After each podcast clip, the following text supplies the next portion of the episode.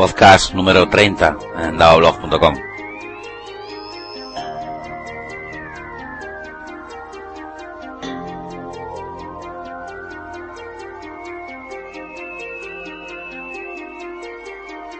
Sonando Venus in Cancer de Actual Proof.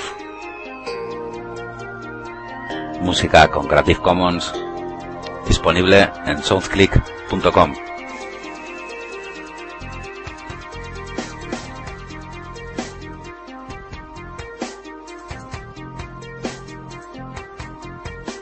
Aquí al micro representando a todo el equipazo del podcast, David Hernández, me conocen como Davo. Mi Twitter es arroba daoblog, todo con Bs.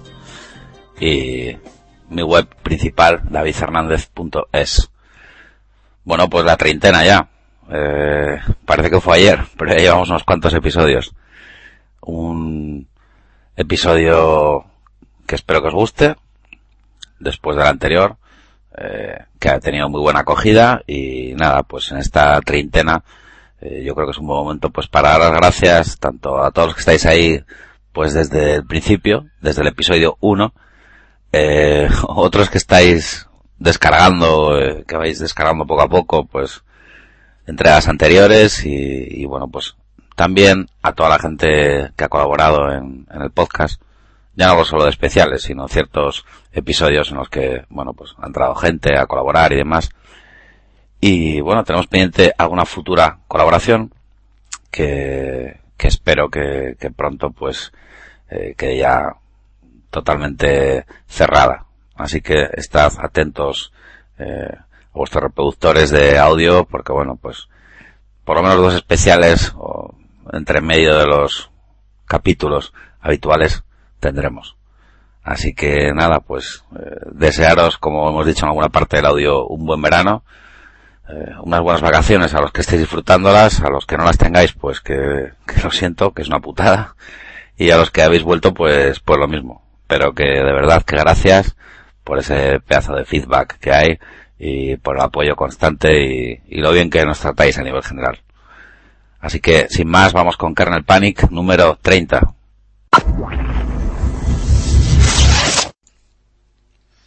Bueno, eh, aquí estamos de nuevo con Diego.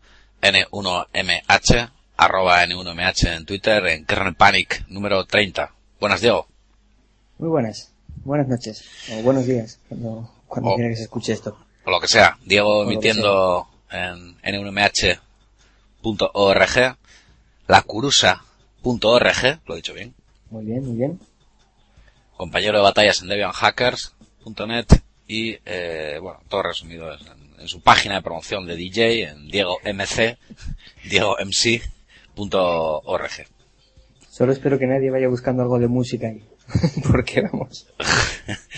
Vamos a hacer aquí una, una mención a la mustia. Que nos ha dicho, dice, ¿para cuándo uno de motor, diesel panic y bujías traigo? Por, por Twitter.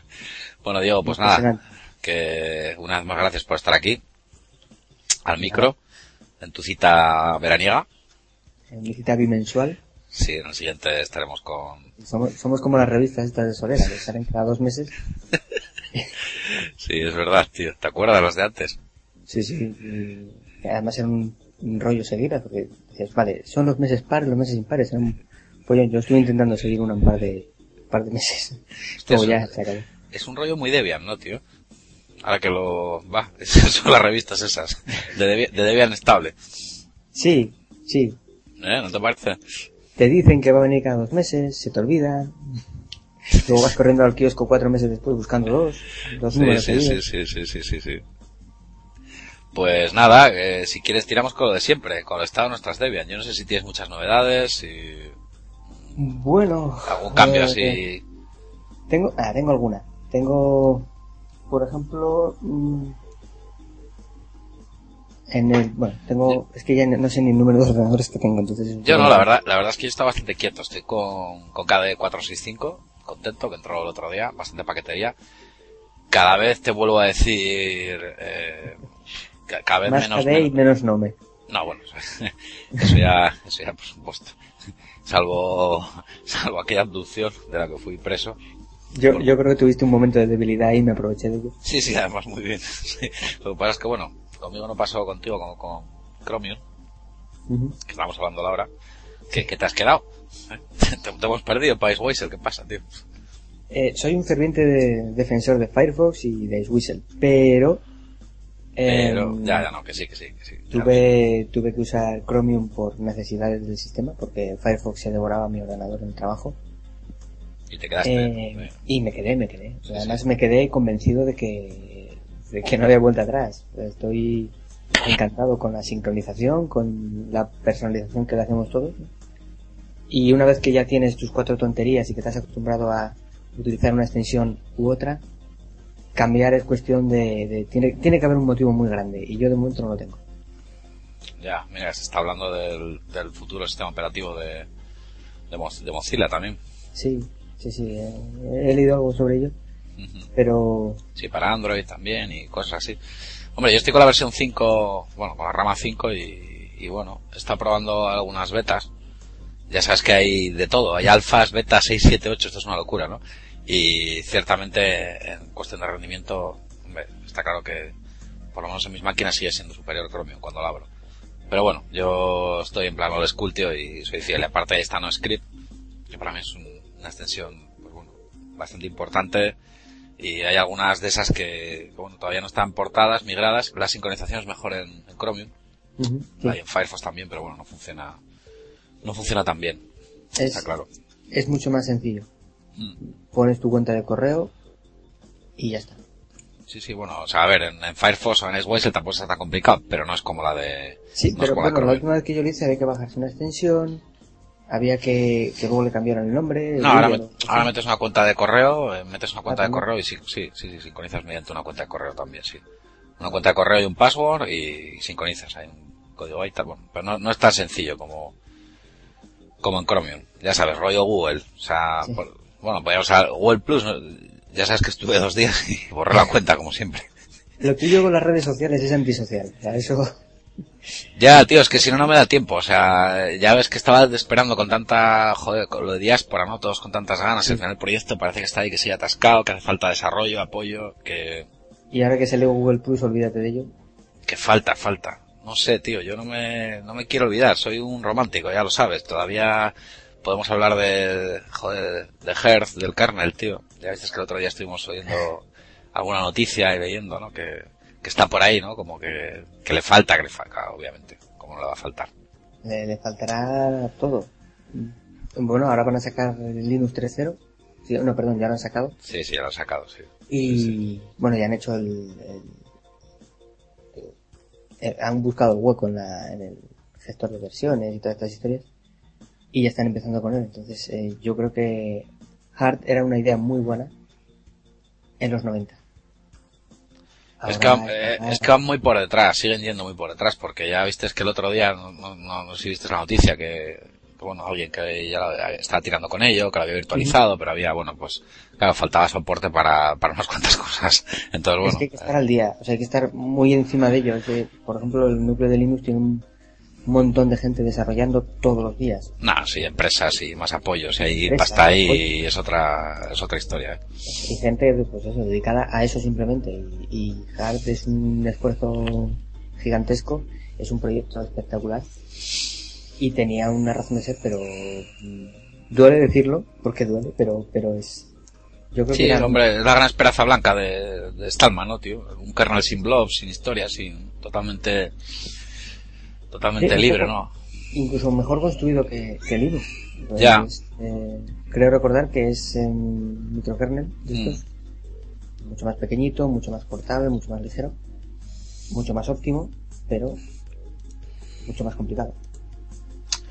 Hay una imagen, eh, una noticia en barra punto, que la gente si lo quiere probar. Hay una imagen ahí en, en VirtualBox, Debian Hearth, o Debian Hearth en VirtualBox. Y, y bueno, pues, eh, si alguien quiere, quiere hacerlo, que haga una búsqueda, ¿eh? y que busque Hearth o Hearth, como se escribe, H-U-R-D, eh, barra punto. Y ya veréis ahí, bueno, un post que hay Debian Hearth en, en VirtualBox. Que por cierto está en, en CAT GNU Linux. Sí, sí, sí. en Linux. Si lo quieren ver. Y hablan, bueno, pues ahí de, cómo se instala. Pues mi Debian bien, ya te digo, muy tranquilito y cada vez mejor en, en WYSI, en las, ramas de testing y solo con una máquina en SID y, ya pensando, ¿eh? cada vez pensándomelo más, tío, lo de, lo de SID. O sea, no sé, no sé cómo lo no sé. No sé tú cómo lo ves. Eh, yo, estoy en SID. y, por ejemplo, esta mañana, ayer actualicé mi, equipo en el trabajo y esta mañana no me funcionaban unos avisos. El notificador no saltaba y tenía algún que otro problema. Pero, pero bueno. Yo con VirtualBox he tenido un problema, mira, con la última de KDE. ¿Ah, que me dice que está fuera de la carpeta o que está en una carpeta de red, sí, una historia, sí, sí. Esto es nuevo, esto es de ahora. Una movida de ahora. Sí, recién, recién horneado, pero vamos, yo Claro, es que tú ahora ya estamos con lo de siempre, con los de SID, que, no hay vuelta atrás. O vuelves a, o vuelves a darte de hostias con todo, o, te quedas ahí, ¿no? SID es un camino hacia adelante. Claro, yo tengo... Es, una huida, no hay, no hay, no, te detienes. Yo tengo dos, dos, o tres en testing y una en SID. Y, la verdad es que, no sé, tío. Cada vez más contento en, en testing con, con, lo que hay, ¿eh? Será que me estoy mayor.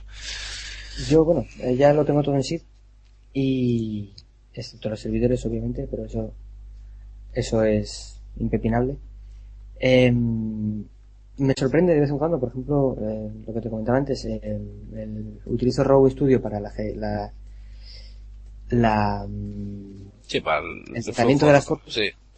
Eh, y, y, lo han cambiado entero. Entonces eso sé que en, testing va a tardar un tiempo en, en estar disponible y en, y en estable bastante más. Entonces, bueno, simplemente lo arranqué el domingo para procesar unas fotos y, coño, era otro. Lo habían, le habían dado un lavado de cara y estaba más rápido y tal. Entonces, bueno, esas pequeñas tonterías a mí, personalmente, me sirven, me compensan por todos los sustos y todas las, las noches sin dormir y, las peticiones de paquetes a, y de actualizaciones a la gente, a la buena gente de Debian. Sí, pero bueno, cada vez son menos, eh, los viajes, eh. La verdad, las cosas como son, eh. Yo, bueno, el que tengo en SID, que, vamos, ahí tengo, vamos, lo doy, caña también, y, y bueno, pues vale, sí, tienes versiones más modernas de KDE también, eso es cierto.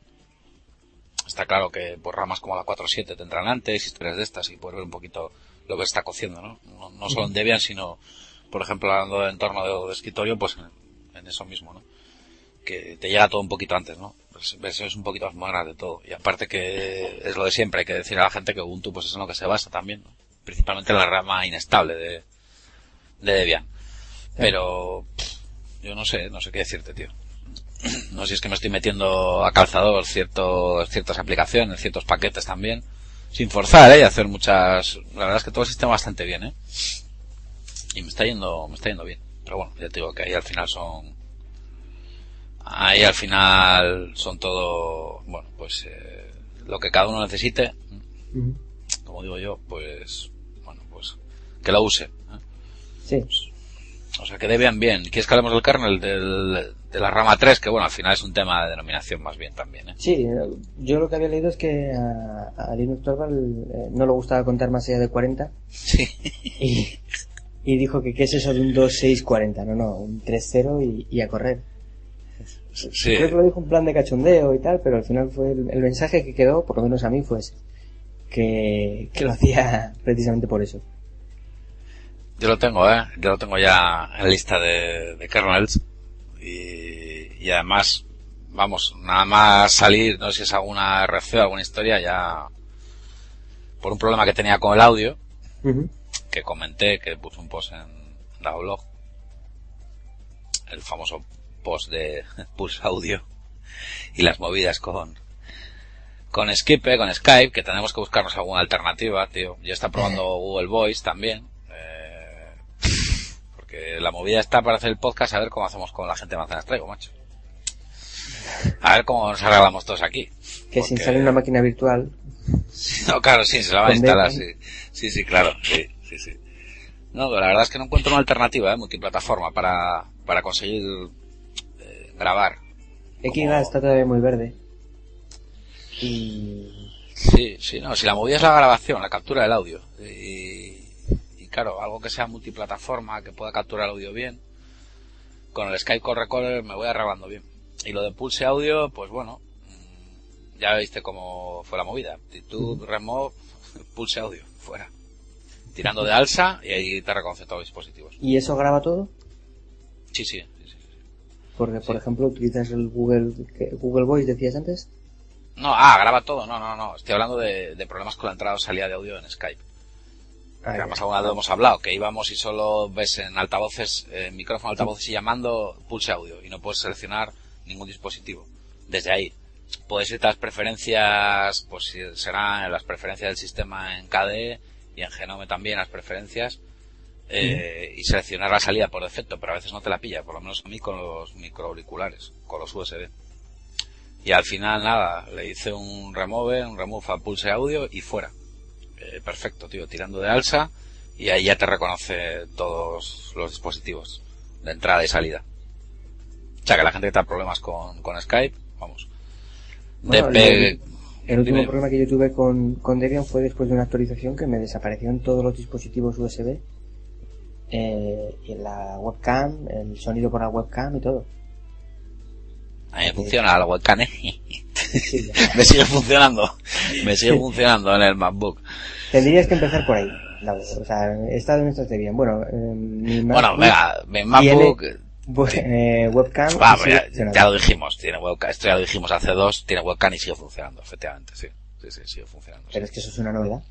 Ya, bueno, en mi caso sí. y, y ya digo, la gente te da problemas con Skype, un dpkg espacio menos L, barra grep pulse audio, miráis los paquetes que tenéis instalados y quitáis pulse audio y tiráis de alza. Sí. No vais a tener ninguna, ninguna pega. ¿no? Pero bueno, eh, eh, aquí estos son casos que me pasan a mí. Yo no sé a los demás, eh, a alguno más le tiene, le tiene que pasar, seguramente, no va a pasar solo a mí. Sí, yo, yo desinstalé también todo lo de sonido cuando me pasó lo de, lo de Skype, precisamente. Sí. Y además me acuerdo que fue un par de días después de que lo comprase Microsoft. Entonces, uno sabe Sí. que es demasiado poco tiempo, pero empiezas a hacerte unas paranoias en la cabeza. No, no, es que te, te puedes volver loco. Yo antes de hacer ese, antes de quitar pulse audio, te aseguro que lo intenté, eh, Diego. O sea, le di, le di, le di Al caña. final, eso, quitas todo lo del sonido, vas dejando solamente lo que quieres y suele funcionar. Suele. A Ya. veces mejor que otras, pero Sí, bueno, en, en teoría, en teoría suele funcionar, pero bueno, sí, En la teoría. teoría es eso. vamos a decir. ¿Y ha- has estado metiéndole mano a algo al kernel, la versión 3? ¿Lo has tocado algo? No, que va, he estado mucho más que liado. Eh, Ya. No, no, no tengo tiempo libre últimamente y tengo muchas cosas pendientes que quiero hacer. Pero entre unas cosas y otras al final nada, ni para atrás. Hombre, yo no sé si nos puedes contar algo lo del curro, tus super migraciones y cosas de esas, porque las movidas que andas tú en el trabajo, cuando a veces siempre lo decimos, ¿no? Nos quejamos de un equipo, siempre me acuerdo de ti, y tus cientos, miles de kernels y estas movidas. No sé hasta qué punto. Bueno, pues si andamos liados puedes contar algo. con la- Sí, algo, algo podré. Em, si mañana estoy en la cárcel, pues ya, probablemente me he expedido, ¿no? Pero andamos liados con una migración de, de todo el parque de, de ordenadores que tenemos, Sí. unos 10.000, más o menos. Y, y es una migración completa. Eh, cambiamos el entorno gráfico, nos olvidamos eh, Ice Window Maker, pasamos a una cosa más moderna que es XFCE, cambiamos núcleo, cambiamos programas, versiones de programas, eh, de todo. Además se, se da la bonita circunstancia de que cerramos, como se suele hacer, ¿no? Cierras la versión de IceWhistle, la 3.5 no sé qué, la versión de Java esta, la versión del núcleo esta. Lo cierras un día y una semana después eh, Firefox se actualizó a la 4 y se- un mes y medio después ya era la 5 la que estaba por ahí. Sí, sí. Eh, Java lo actualizaron la semana pasada, la Sí, es 7. verdad. Eh, no sé qué, todo. O sea, fue un programa detrás de otro y nos están actualizando sistemáticamente todos. Entonces, bueno, ya te quedas un poco con cara de panoli, pero... ¿Y cómo se afronta un poco? Explica a la audiencia, si puedes, Diego, ¿no? ¿Cómo afrontas un cambio, una migración de ese tipo de 10.000 equipos, por ejemplo? O sea, Pues, ¿cómo empiezas? ¿Con papel y boli? ¿Con un mapa mental? ¿Con, con un café? ¿Cómo empiezas, tío? café. Es- Tienes que estar muy lúcido. Eh, bueno, principalmente lo que, lo que intentamos es que que el usuario final del ordenador no note nada, más que unas pequeñas molestias, entonces deja de usar el equipo una media hora y, y en esa media hora desinstalamos todo. O sea, lo que hacemos es desinstalar absolutamente todo y empezar instalando el núcleo, el nuevo. Y eso va con unos scripts y va con una, un aparataje bastante importante. Y, y bueno, es, es programar un buen script, principalmente. Tienes que ir esquivando. Debian tiene muchísimas trampas y tiene muchísima seguridad y esa seguridad está muy bien cuando te pones a montar un sistema, pero cuando te pones a desmontarlo es es una pesadilla. sí, claro, porque eh, hay que explicar que el home sigue estando ahí del usuario. Claro, claro, no se, no se borra no se borra el directorio del home, no se borra nada del usuario. Esto estamos hablando del sistema que tiene que ser un cambio para el usuario, vamos a decir, transparente. Que estamos hablando de 10.000 usuarios finales. Eh, no, usuarios más, ordenadores 10.000. Entonces, eh, digamos que tienes que tener una fe ciega en tu script de migración porque si no estás, estás perdido. Desafortunadamente tengo un compañero que se ocurre unos scripts espectaculares y, y bueno, entre los dos hemos ido un poco encontrando la forma. Y de momento funciona. ¿Cuántos lleváis ya? Eh, 300 y pico. Anda, solo quedan, solo quedan 9.700. Somos optimistas, joder, 300 y pico, pero bueno, con control, mirando, probando, comprobando que está todo bien. Sí, claro, que vaya, vaya curro. ¿De cuánto tiempo estamos hablando más o menos? Porque claro, eh, nos coger, llegar y decir. ¿Tiempo? Claro, hablamos de comprobar. lo que lleve. O sea, vamos poco a poco y cuando veamos que podemos pisar el acelerador, pues nos arriesgaremos. O sea, que quiero decir que esto que, eso que puede ser tipo lo mío con los kernels de VH, ¿no? Joder, buena movida. No, es mucho más breve. ¿Que qué es mucho más breve, dices? Sí, sí, lo tuyo con los kernels de VH tiene... Joder, para cambiar el kernel por defecto de VH. Madre mía, madre mía, madre mía, qué movida, tío. El tema está en que tengo, tengo de, de, de, esa, de esas chuletas, porque además tú viviste la movida también y, y, y, muy heavy, ¿eh? O sea, la verdad, mm, en fin, tengo, tengo bastante documentación. Yo creo que no haces un how-to decente para el blog por, por miedo. No, por, es que como hay como puede ser tanta, tantas variantes, porque luego al final dices, bueno, nada, sí, vale, sí, al final con pilas bajas y tal, ahora ya sí, ahora ya queda como base de conocimiento ya, y en Apache CTL si nos entra una historia de, para cambiarlo, que, que ya miramos, y ya hicimos algo con algún kernel, y además si, si bueno, si lo recuerdas, eh, pero, pero, joder, menudo odisea. Menudo odisea. Mira que lo ponen en el tema complicado, eh. Pero vamos, me estoy imaginando una movida de esas. Hombre, ya en el momento en que lo automatizas, eh, ya es otra historia. Pero bueno, sin que al final hay que tener un control de, de fallos. esto, es como cuando la nave espacial, creo que era la Apolo 13, tuvo que dar una vuelta completa por el lado oscuro de la Luna, que estuvieron 20 minutos sin comunicación. Sí, claro, bueno, sí, sí. Llega un momento que pierdes la comunicación son como mis famosos, o los famosos reboots de los servers, tío. te pilla el kernel, no te pilla el kernel. Empiezas a contar. Con los quad core. Uno, dos.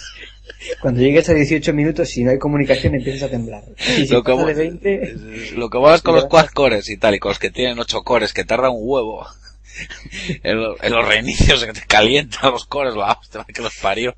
Y estás ahí esperando como un gilipollas con el terminal, con el SSH, pum, pum, pum, pum, y, ves que no, que no, que no, que no. Y dices, hostia, ya tengo que entrar por un KVM, tengo que llamar al data center, que bajen, que, son las 4 de la mañana, se van a cagar en mis muelas otra vez. Hostia, tío, de esas, de esas tengo pasadas, de esas un huevo, eh, de esas historias. Y ahí hay que tener, ahí sí que digo paciencia.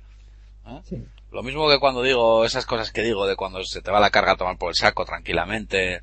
No te digo que te vayas, te prepares un café y esas cosas y tal, sino que bueno, la gente que no haga restarts, que haga un stop, que mire tranquilamente, que cuando baje la carga, que levante tal. Esos, esos reboots hay que esperar. Podríamos, podemos decir que esperar a veces es una ciencia, ¿no? Sí, no, no, no. Y, y además de verdad, y además de verdad, porque justo muchas veces cuando vas a coger el teléfono para llamar a alguien, es cuando a mí me encanta, tío, esas sesiones de SH que, ya te digo, que cambias un kernel que dices, va, la ha pillado, no me la ha pillado, no sé qué, y esperas, esperas un minuto, dos, tres, cuatro, cinco, cinco, seis, siete minutos, tío, dices, hostia, esto es imposible ya, ya estoy cao, y de repente, tío, ves ahí, introduzca, introduzca el password, tío, va, eso es un momentazo. Yo me acuerdo que tenía unos servidores en Madrid, cuando trabajaba aquí en, otra empresa en Extremadura, y, y eran, tenía medido lo que tardaba un- cada uno de los servidores en arrancarse. Como los instalaba yo y luego los llevamos a Madrid, pues eh, Sí. medía en segundos ¿no? lo que tardaban. 90 segundos, 45, los que fueran. Pongamos 60.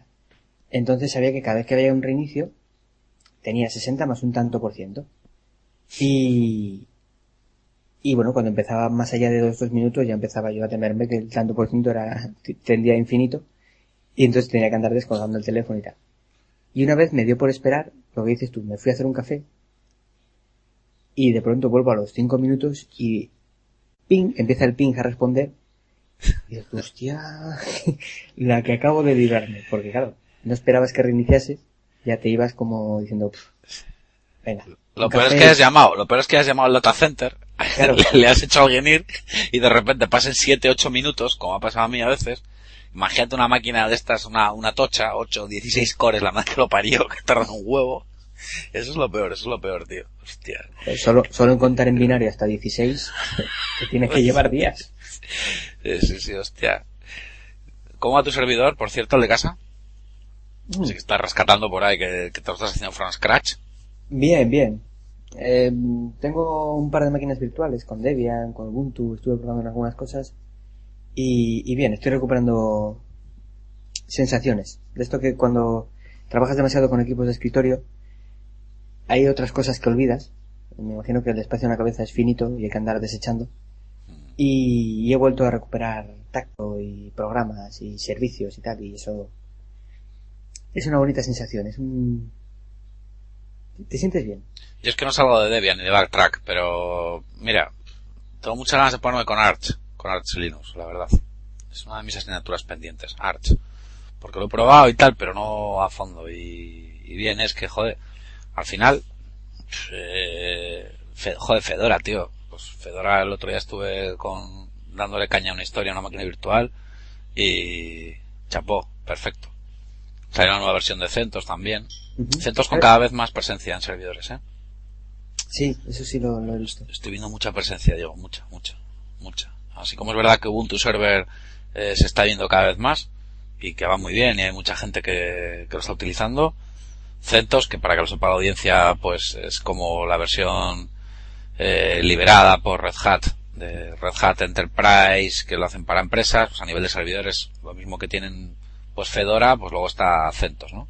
Podemos decir Para que Fedora servidores. es el, el Ubuntu, es, es el equivalente a Ubuntu Mm. y CentOS es el equivalente a Ubuntu. Por poner una similitud así muy peregrina. El equivalente a, perdón. Ubuntu Server. Sí, sí, sí, eso es. Era Red Hat Enterprise eh, sería, está orientado a empresas, a servicios para un montón de gente, un montón de equipos y, y sobre todo a, a soporte de servidores, a instalarse en servidores. Más que, más que en ordenadores de sobremesa. Sí, allá Ese sería el leitmotiv de Fedora. Fedora sería más bien para, para, eh, para estaciones de trabajo. siempre lo decimos, un ejemplo de, de, de software libre, pues llevado empresarialmente con muchísimo éxito, ¿no? Sí, sí, sí. Red Hat Enterprise o MySQL Enterprise, eh, pues también, ahí donde ya tienes un soporte, donde, bueno, pues es, es- es otra historia. Y pego yo con algún, con algún Red Hat, dime, dime. Eh, na- una cosa que me acabo de acordar ahora mismo. Eh, una de las últimas máquinas virtuales que creé fue para probar eh, Linux, Linux 2011. Puede sonar un poco partidista, ¿eh? Hombre, en Pero- tu caso, sí, sí. No, no digo, eh, no lo digo en plan mal, en tu caso, porque has colaborado No, no, con, pero vamos, con Linux. estando aquí es, es imposible abstraerse, o sea, todo es Linux.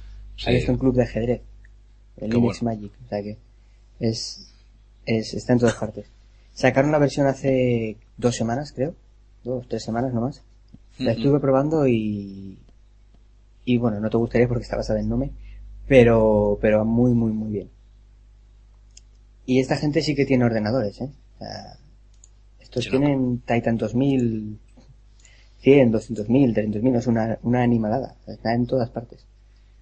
Si alguien quiere salirse de Ubuntu y probar algo pues, pensado para, para el día a día también, pero más orientado hacia la educación, esto Linux va, va estupendamente bien. Claro, la gente se lía mucho con, con las distribuciones, porque dicen, luego está Ubuntu, por ejemplo. Claro, que yo no sé, me imagino, me imagino que es en lo que se basa la Linux, ¿no? En este caso. Eh, Tendrá no, partes o- Debian. Se basa en Debian. Bueno, vale, sí. Sí. Es que, de hecho, Vale, Eh, te, te estoy diciéndolo mal, porque lo de Ubuntu con Seslines y todos los proyectos que hay educativos de la Junta de, de Extremadura. Vale, sí, sí. Sí, hago como, sí, estoy haciendo una comparación, sí, se basa en Debian Eh, también. Todo, todo lo que esté hecho en la Junta de Extremadura de, en relativo a, a Linux, que hay como siete u ocho cosas diferentes, em, ramas o versiones o lo que sea, eh, tiene, eh, está basado en Debian. Claro, la pregunta es, la pregunta es de, la, la gente se pregunta, ¿no? Dice, bueno, pues ¿qué puedo encontrar en, en, en Linux? Eh, la diferencia con, con el, con el Ubuntu, cosas así, ¿no? Es donde, No. pues, No sé cómo es el Ubuntu porque no, no lo he probado, pero hasta donde yo sé en Linux tienes un montón de programas hechos por profesores. Hmm. Ah, en Ubuntu también, ¿eh? Encuentras ahí software a nivel pues educativo, ya como, como el propio nombre indica. Pero que bueno, que la gente se nos lee un poco con las distribuciones y que teníamos que probar un poquito más, ¿eh? ya te digo. Yo lo, yo te digo, sobre todo con Arch Linux, tendríamos Sí. que, que va, no sé. Pero para eso hace falta, ¿cómo lo llaman? ¿Tiempo? Ya, ya, ya, ya, ya. Mira, y hablando de tiempo, y ya, ya que has dicho, ya que has hablado antes el tema de las fotos y tal, eh, estamos hablando de- del tema de la fotografía, ya hemos hablado en algún, en algún podcast. ¿Cómo vas con el tema? ¿Qué estás usando ahora mismo? ¿Con, con qué estás? Uf, eh, tengo un proyecto entre manos desde hace más de unos ocho meses, ocho o nueve meses, que es eh, una fotografía a la semana. Ya, Sí, bueno, y no fallas, no fallas además. Y reconozco que últimamente lo saco sobre todo los sábados y los domingos, porque el resto del tiempo, primero, no me dejan ir con la cámara a todas partes. Y, Claro. y segundo, estaría fotografiando siempre lo mismo. Pero bueno, eh, intento eso, no, no perder el, el toque y jugar, sobre todo jugar y sacar fotos. Y, y aunque es una tontería y parece repetitivo si te obligas, mm, bueno, es, es divertido y es bastante estimulante. Sí, eh, mucho linuxero que tira de fotografía y hablando pues de programas. Yo al final el que mejor resultados me da con los RAWs es de cerrado. Ando dándole 50.000 vueltas a todo. Tú estás ahora con RAW Studio, ¿no? Yo sí, yo soy un flipado de RAW Studio. Eh, he probado bastantes, bueno, prácticamente todos los que he pillado por ahí para procesar RAW, sobre todo imágenes en RAW, ¿vale? Pero em, RAW Studio me gusta porque lo tengo todo a mano y supongo que es como Chrome y Firefox, ya estoy habituado a él y cambiarme a otro, aunque lo he intentado, eh, me, me cuesta. Tengo que andar buscando dónde estaba la opción de no sé qué, cómo le doy más luz. Entonces, bueno, Tenemos que probar el que te comentaba yo antes. ¿Cómo se llama? Eh, lo tengo por aquí. joder, es el típico nombre porque yo ya tengo que probar Ah, sí, todo. eh, Dark, RAW Therapy, Fotivo se llama. el Fotivo, sí. Sí, T-H-O-T, Ivo. Sí, ese tengo que probarlo yo. A ver qué tal. Sí, no tiene, no tiene mala pinta. A ver qué tal va. Sí, Fotivo. Sí, porque vamos, joder, que hay alternativas, ya digo, y, y ahora mismo las fotos cada vez las, las, las toco menos, ¿eh? Las tocas, Ah. pero tienes a procesado así intenso eh, o un poco de luz y a correr. No, no, ahora cada vez menos. Eh, cada vez menos, ¿eh? Mira, Fotivo. Pues está alojado codecode.google.com Ujú. eh, procesador multiplataforma de RAW, y más, imágenes con 16 bits. ¿eh? Sí. Y la verdad es que, vamos, tiene una pinta muy buena. ¿eh? Será el siguiente que pruebe. Yo, en cuanto, seguramente en cuanto acabamos de grabar, me ponga con ello, porque estoy viendo aquí unas imágenes, unas curvas y, y oye, con, hablando de software libre, hay, hay alternativas, ¿eh? Siempre hay alternativas. Una de las cosas, por- uno de los motivos por los que no me he movido de RAW Therapy, de, perdón, de, de RAW Studio todavía, es que el procesado por lotes es mucho más sencillo que en otros. Ya. Eh, le pones el directorio de salida, le das a control B y, y a correr. Y sin embargo, en Raw Therapy y, bueno, UF Raw, UF, sí, UF Raw no, como lo tenía integrado con GIMP, directamente había que hacer cada foto por su, por su parte y resultaba imposible. Y otro que probé que era Darktable, tampoco le acababa de coger el punto. No, bueno, no era tan... Darktable está bien también, ¿eh? Sí, está muy bien. Sí, sí, el problema es que yo entiendo que Robo Studio es un, es un dinosaurio, ¿vale? Hasta eso, hasta que me actualicé el equipo la última vez, e- era feo. A ver, joder, y diables, y yo, la gente te dice, abres sube cerrado y cosas así, y dices, bueno, pues la- pero joder, el procesado que hace es muy bueno, por ejemplo. Claro. cerrado. O de, de cerrado acabando en GIMP y tal. Al final, yo este, mira, el, el Fotivo ya te digo, eh, que todo lo que tiene, macho, mm, aparte de que trabaje en 16 bits, perfectamente, y se integra con, se integra con GIMP también, para la importación y exportación, eh, y, y bueno, pues tienes aquí, yo no sé, enfoque, viñeteo, te hace blanco y negro, medios tonos, te hace procesados eh, cruzados también. Voy, voy a tener que aprender primero qué es eso. Sí, un cross process de estos, ¿no? Mm, Sí, sí. Sí, sí, bueno. joder, cuando ves un, esta típica foto que ves ahí, un procesado cruzado que tiene como un tono como entre verde, no sé, Ujú, estás, te estás harto de verlo seguramente. Y ojo, y hay que probar el batch mode, el, el modo por lotes que tiene. ¿no? Pues, Y además, mira, lo tienes en, en alemán, francés, eh, italiano y, y, y ruso. ¿no? O sea, ah, decir ruso. que- Qué bien. Qué detalle. Estaba yo empezando a perder el tono. Bueno, espero que esté, espero que esté en inglés. No. Porque, ah, bueno, sí, pone translations. Vale, vale. O sea, que está el inglés, vale, vale. Porque Y- si no va a ser tremendo. Y mayor y sus, aquí pone aquí el 32 bits. Y su, aquí también, y su. Pone 32 bits. Pone, además es buenísimo, dice, es un free up- open source licencia GPL3, foto, procesador de texto, o sea, procesador de fotos, eh, si tú estás manejando tus ficheros RAWs y tal, o tus TIFF, eh, JPEG, BMP o PNG, y además pone, eh, no, un no destructivo 10 16, bi- procesado de 16 bits, integrado con, con GIMP, así que la gente que lo pruebe. Fotivo, P-H-O-T-I-V-O. Y, Sí. y ya nos cuentan. ¿no? Yo, cuando también voy a grabar. aquí. Sí, sí, no, yo cada vez me estoy calentando más. Estoy viendo capturas de pantalla, movidas y tal. Y cuando salen estas historias a mí me animan mucho, tío. La verdad, porque, va, joder, eh, está guay, hay que apoyar ese tipo de, de, de proyectos, ¿no? Aunque uno arrastre sus vicios y demás, pero sí, sí, por supuesto que, que hay que tirar para adelante y apoyarlo. Sí, sí. Ah, bueno, felicidades, eh. Por cierto, Mm. que el sysadmin, tío, Day. Ah, sí, vale. Felicidades. A, a toro pasado, bueno, sí, hombre, a toro pasado. ¿eh? Hay que, hay que felicitar a todos los sysadmin, toda la gente que se pega con, con sistemas y demás, eh, que sigan el, el podcast, Todo el mundo, que, perdón, todo el mundo que se pega con sistemas e impresoras. Que eso vale, vale, vale. En contra de las impresoras. pero, pero sí, sí, felicidades a todo el mundo. Un año más.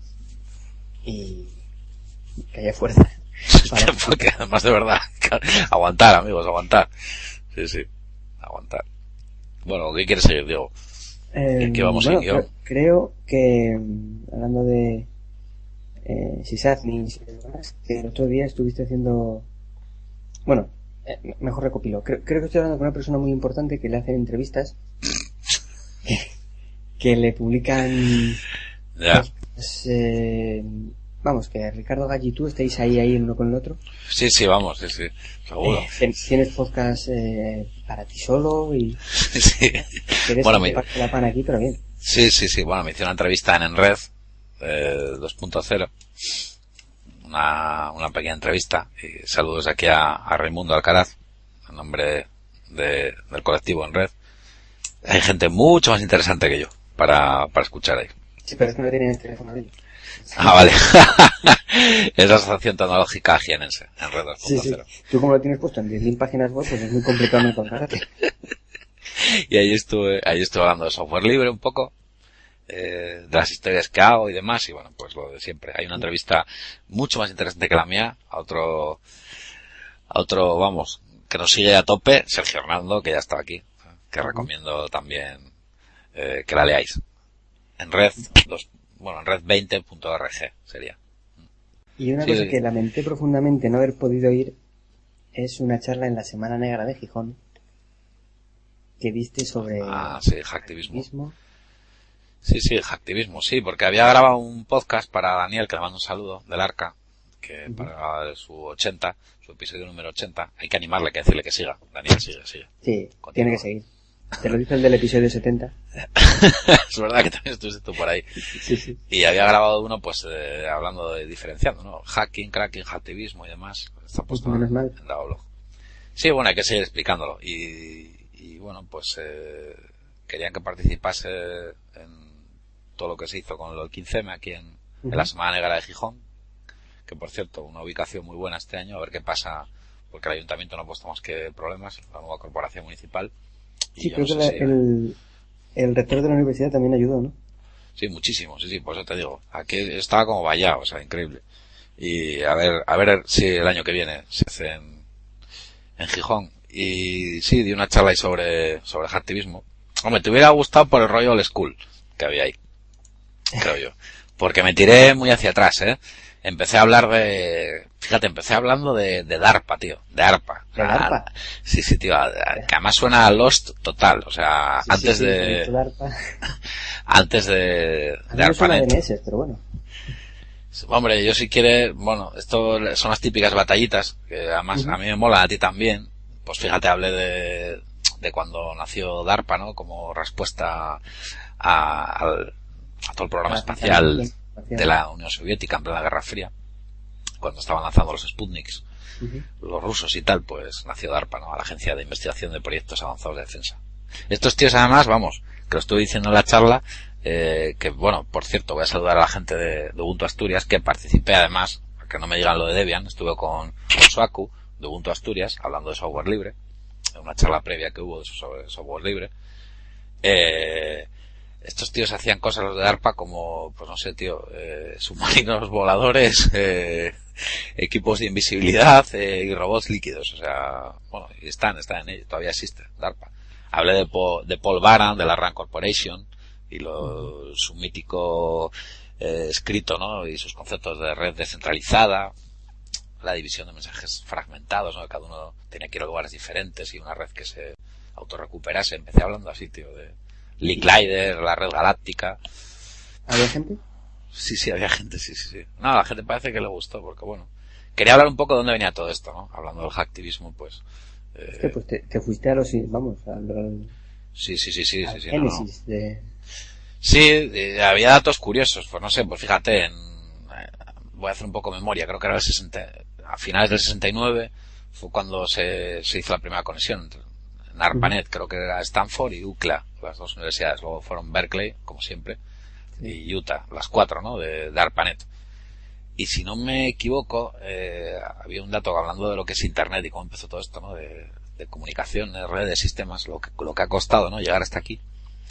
En el año 70 o 71, eh, ARPANET ya pasó a la costa este y había 20, imagínate, 25 ordenadores online en el 71, ¿no? Pues en el año 83 había 500, tío. O sea, tú fíjate los años que tuvieron que pasar del, de los años, del 71 hasta el 83, de 23 a 500, tío. O sea, fíjate lo que costó, ¿eh?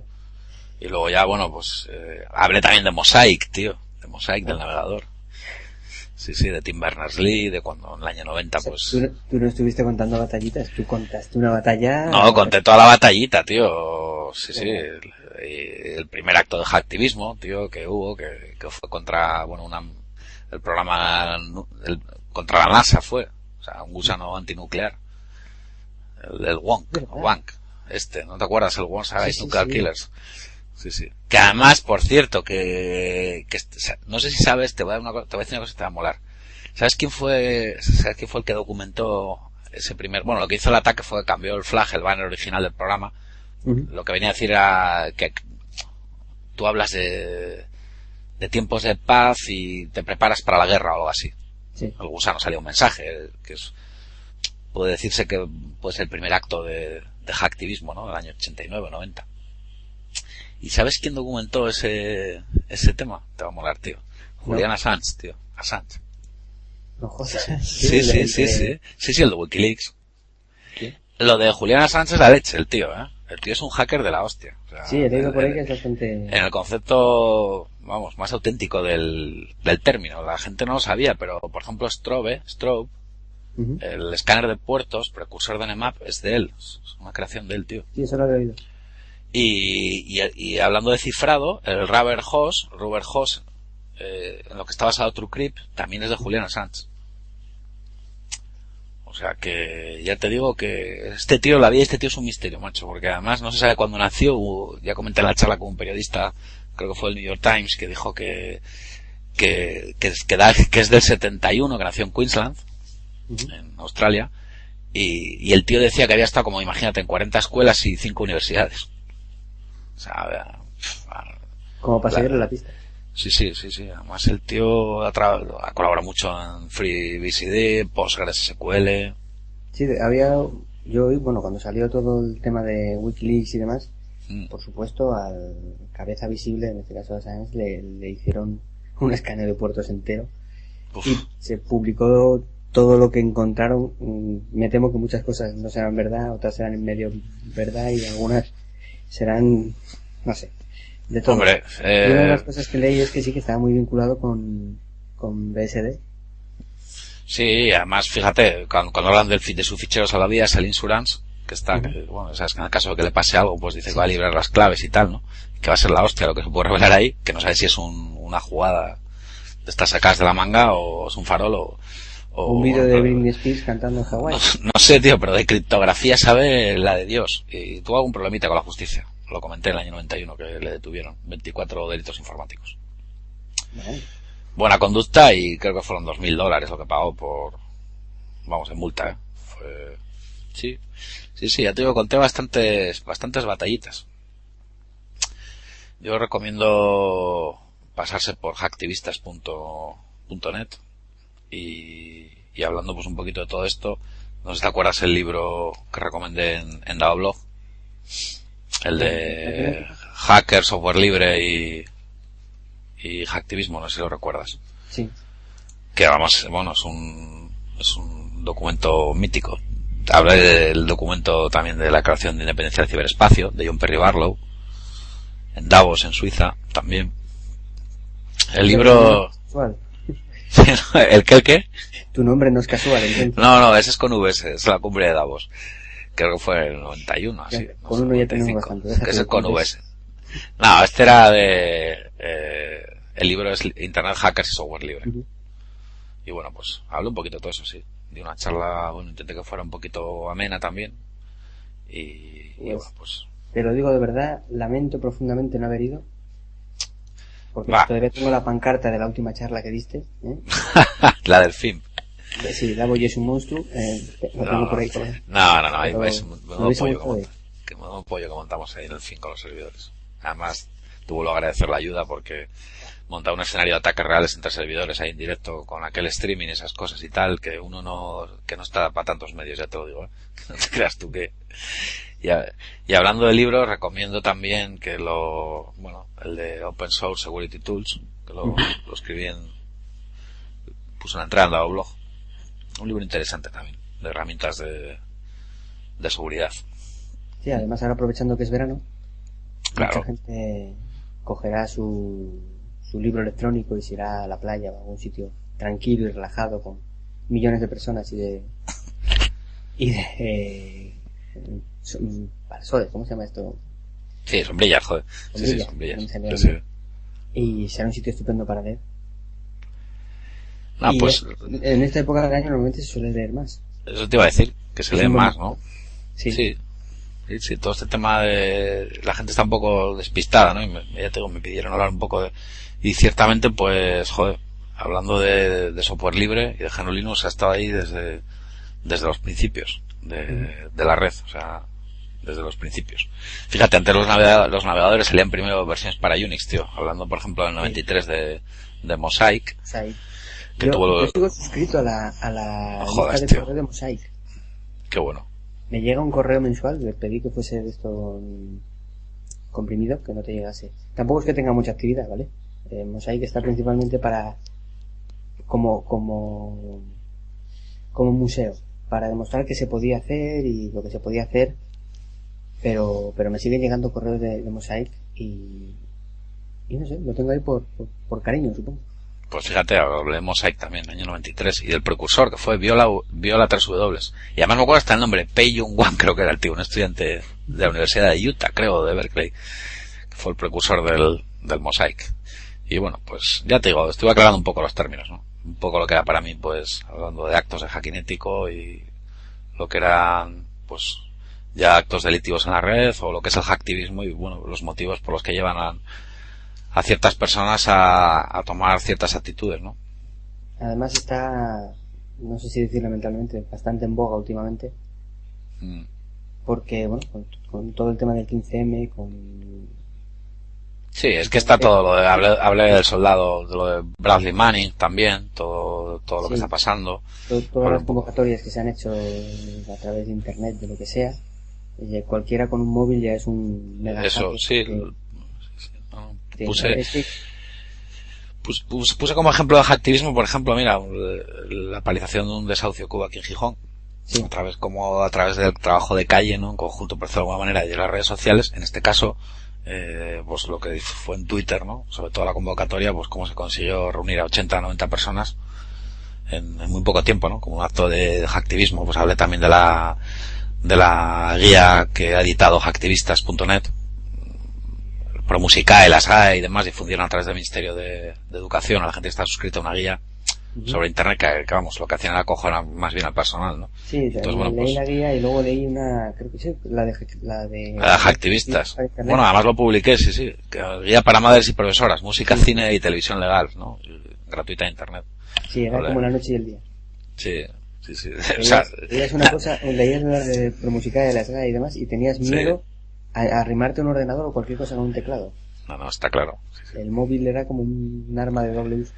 Bueno, y luego al final ya me puse ya, hablé, bueno, aparte de todo un poco, ¿no? De operaciones como la Antisec, Anonymous, Lutsec, uh -huh. y, y, hablé de cosas como la Infopol, Carnivore, eh, la oficina, la IAO de Estados Unidos, todos los métodos de monitorización, control, la red Echelon también.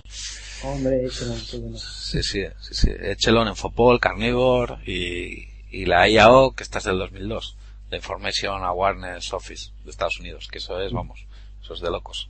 Es una base de datos gigantesca que recopila emails, conversaciones telefónicas, eh, registros médicos y tiene un sistema de reconocimiento facial que si lo ves alucinas. Estas cosas que hay por ahí controlando, interceptando las comunicaciones. ¿Cómo, ¿Cómo no vamos a acabar todos medio chiflados y medio... Claro, es, es, que es lo que digo yo. Claro, luego la gente cómo no va a estar autorizada, ¿no? Con anonimizadores, con comunicaciones cifradas, con, con historias... Y solo utilizas teléfonos que sean con cable y de, no de, y, y, de tonos, no de pulsos, porque los de pulsos son digitales y tampoco valen. hostia, qué bueno, tío. Hostia, qué bueno. Sí, sí. Pues de todo eso, de todo eso. Que son cosas que, a ver, a, hablé, ¿no? Que primero llegó la red y, y, y la época del 90 a los 2000, que era una época casi dorada, ¿no? Y luego, pues, uh -huh. llegó el control y luego la defensa, ¿no? También de eso, ¿no? Y, y cómo es un poco la pescadilla que se muerde la cola, ¿no? Como se quiere, pues a veces, pues hable de la mordaza digital, de la ley SINDE, la anterior el SSI y todo esto, y de las SAE, del canon digital, y bueno, pues porque, porque, nada, nada, fue poco tiempo, ¿eh? 45 minutos, así. Pues hablaste un montón de cosas, tío. Bueno, luego hubo un turno bastante interesante de, de, de preguntas y tal, y respuestas. El, el, feedback tiene que ser en estos casos tremendo. Estuvo bien, estuvo bien, ¿eh? porque además ya íbamos un poquito mal de tiempo, pero a la gente le interesan, le interesan estas cosas, sí. Y la verdad es que, pues preparándolo un poco, haciendo las diapositivas y mirando, te das cuenta de dónde venimos, tío, y es pues, alucinante, macho. Lo que es ahora, no sé. la, la maravilla de, de, sistemas que tenemos, tío. Y, y, lo bien que nos conectamos a todo. Y cuando nos quejamos a veces yo me empiezo a echar un poco la vista atrás y digo que siempre es una batallita. Así, eh, todo, llegar hasta aquí ha costado mucho, ¿no? Y GNU Linux y el software libre, pues, la verdad es que tienen ahí muchísimo protagonismo. Sí. En el principio de todo, ¿no? De alguna manera. Y, y hablamos de, de, gente, pues no sé, como, como Richard Stallman, pues bueno, no sé, conceptos como el copyleft y cosas así no sé, cosas de estas míticas, tío. Tú fíjate, Richard Stallman, tío, diciendo que la ciencia que debe, debe sacar, o sea, que el copyright salga de la ciencia, ¿no? El, el mítico puede confiar en su ordenador de Richard Stallman, escritos así, que ese está en el libro, Internet Hackers, Software Libre. eh, de criptografía, el manifiesto Crypto Hacker también. el manifiesto. el manifiesto del hacker eh, también. Este es el de Eric Hughes, este, aparte del manifiesto del hacker. Pero, vamos, es un libro que yo recomiendo mucho. Internet Hacker y Software Libre. Porque hay mucho paralelismo. Y, y ya te digo, eh, que te tiras hacia atrás y te das cuenta ya que ciertos movimientos, eh, ciertas cosas que pasaban antes no están pasando ahora y, y bueno, pues es el cuento de, de nunca acabar. Sí, hacen algo, cambian algo, reaccionas. Eso es. Cambian otra cosa, reaccionas, sí, sí, sí. sí. A veces reaccionamos nosotros antes. Efectivamente, sí. Reaccionamos nosotros la palancante y luego son ellos los que reaccionan. Mm, mm. Sí, sí, está claro, sí. Luego los medios lo, bueno, pues lo que, como mezclan todo, ¿no? Como meten un saco todo. Sí, sí. sí, A veces estás, eh, estoy comiendo y sale la típica noticia en el telediario de, en 18 hackers detenidos de no sé qué, eso, la, la, lo que fue muy sonado de Anonymous, la, detienen a toda la cúpula de Anonymous. Bueno, todos, sí, de eso hablo un poco también, sí, sí, de todo eso y, también. Y, te, te, te, entra la mala leche, están mezclando conceptos, están mezclando, cambiando nombres, cracker por hacker, eh, hacker por tío con un teclado, o sea, cualquier cosa les vale. Yo puse varios ejemplos, ¿eh? puse el de Chris Miller, que por cierto, los, los ataques a las baterías de los MacBook, eh, que esto es una noticia de, de julio, que, que, bueno, que están expuestos, ¿no? Los, los Pro, los MacBook y los MacBooker. Esto es un tema del chip de las baterías, que utilizan contraseñas por defecto, ¿no? Entonces, bueno, pues que eh, Chris Miller lo va a exponer, lo está exponiendo en la Black Hat, la Black Hat, eh, pero y, bueno, lo de siempre, ¿no? Pues fíjate, Chris Miller eh, descubrió este tema y previamente mandó un informe súper completo a Apple que hasta donde yo sé no tiene respuesta. Pues bueno, pues ahí tienes un acto de, de hacking ético, ¿no? A la compañía reporta, informa y luego después lo presenta en Black Hat. Esto es un tema bastante complicado, ¿eh? Porque eh, se, el tema, las pruebas de concepto, yo no sé hasta cuándo la, hasta qué punto ha podido llegar él, ¿no?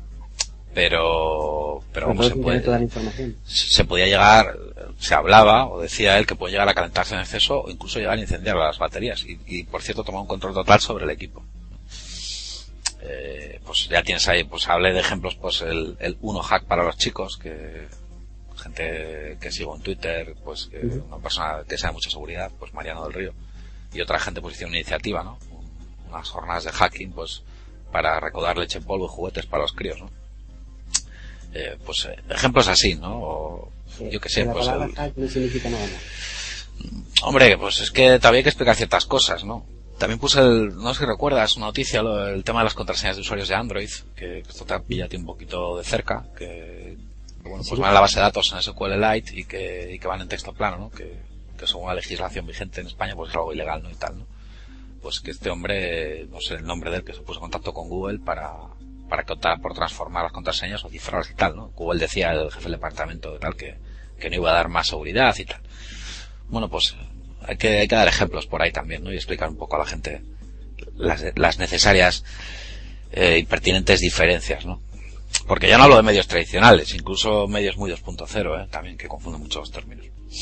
Sí.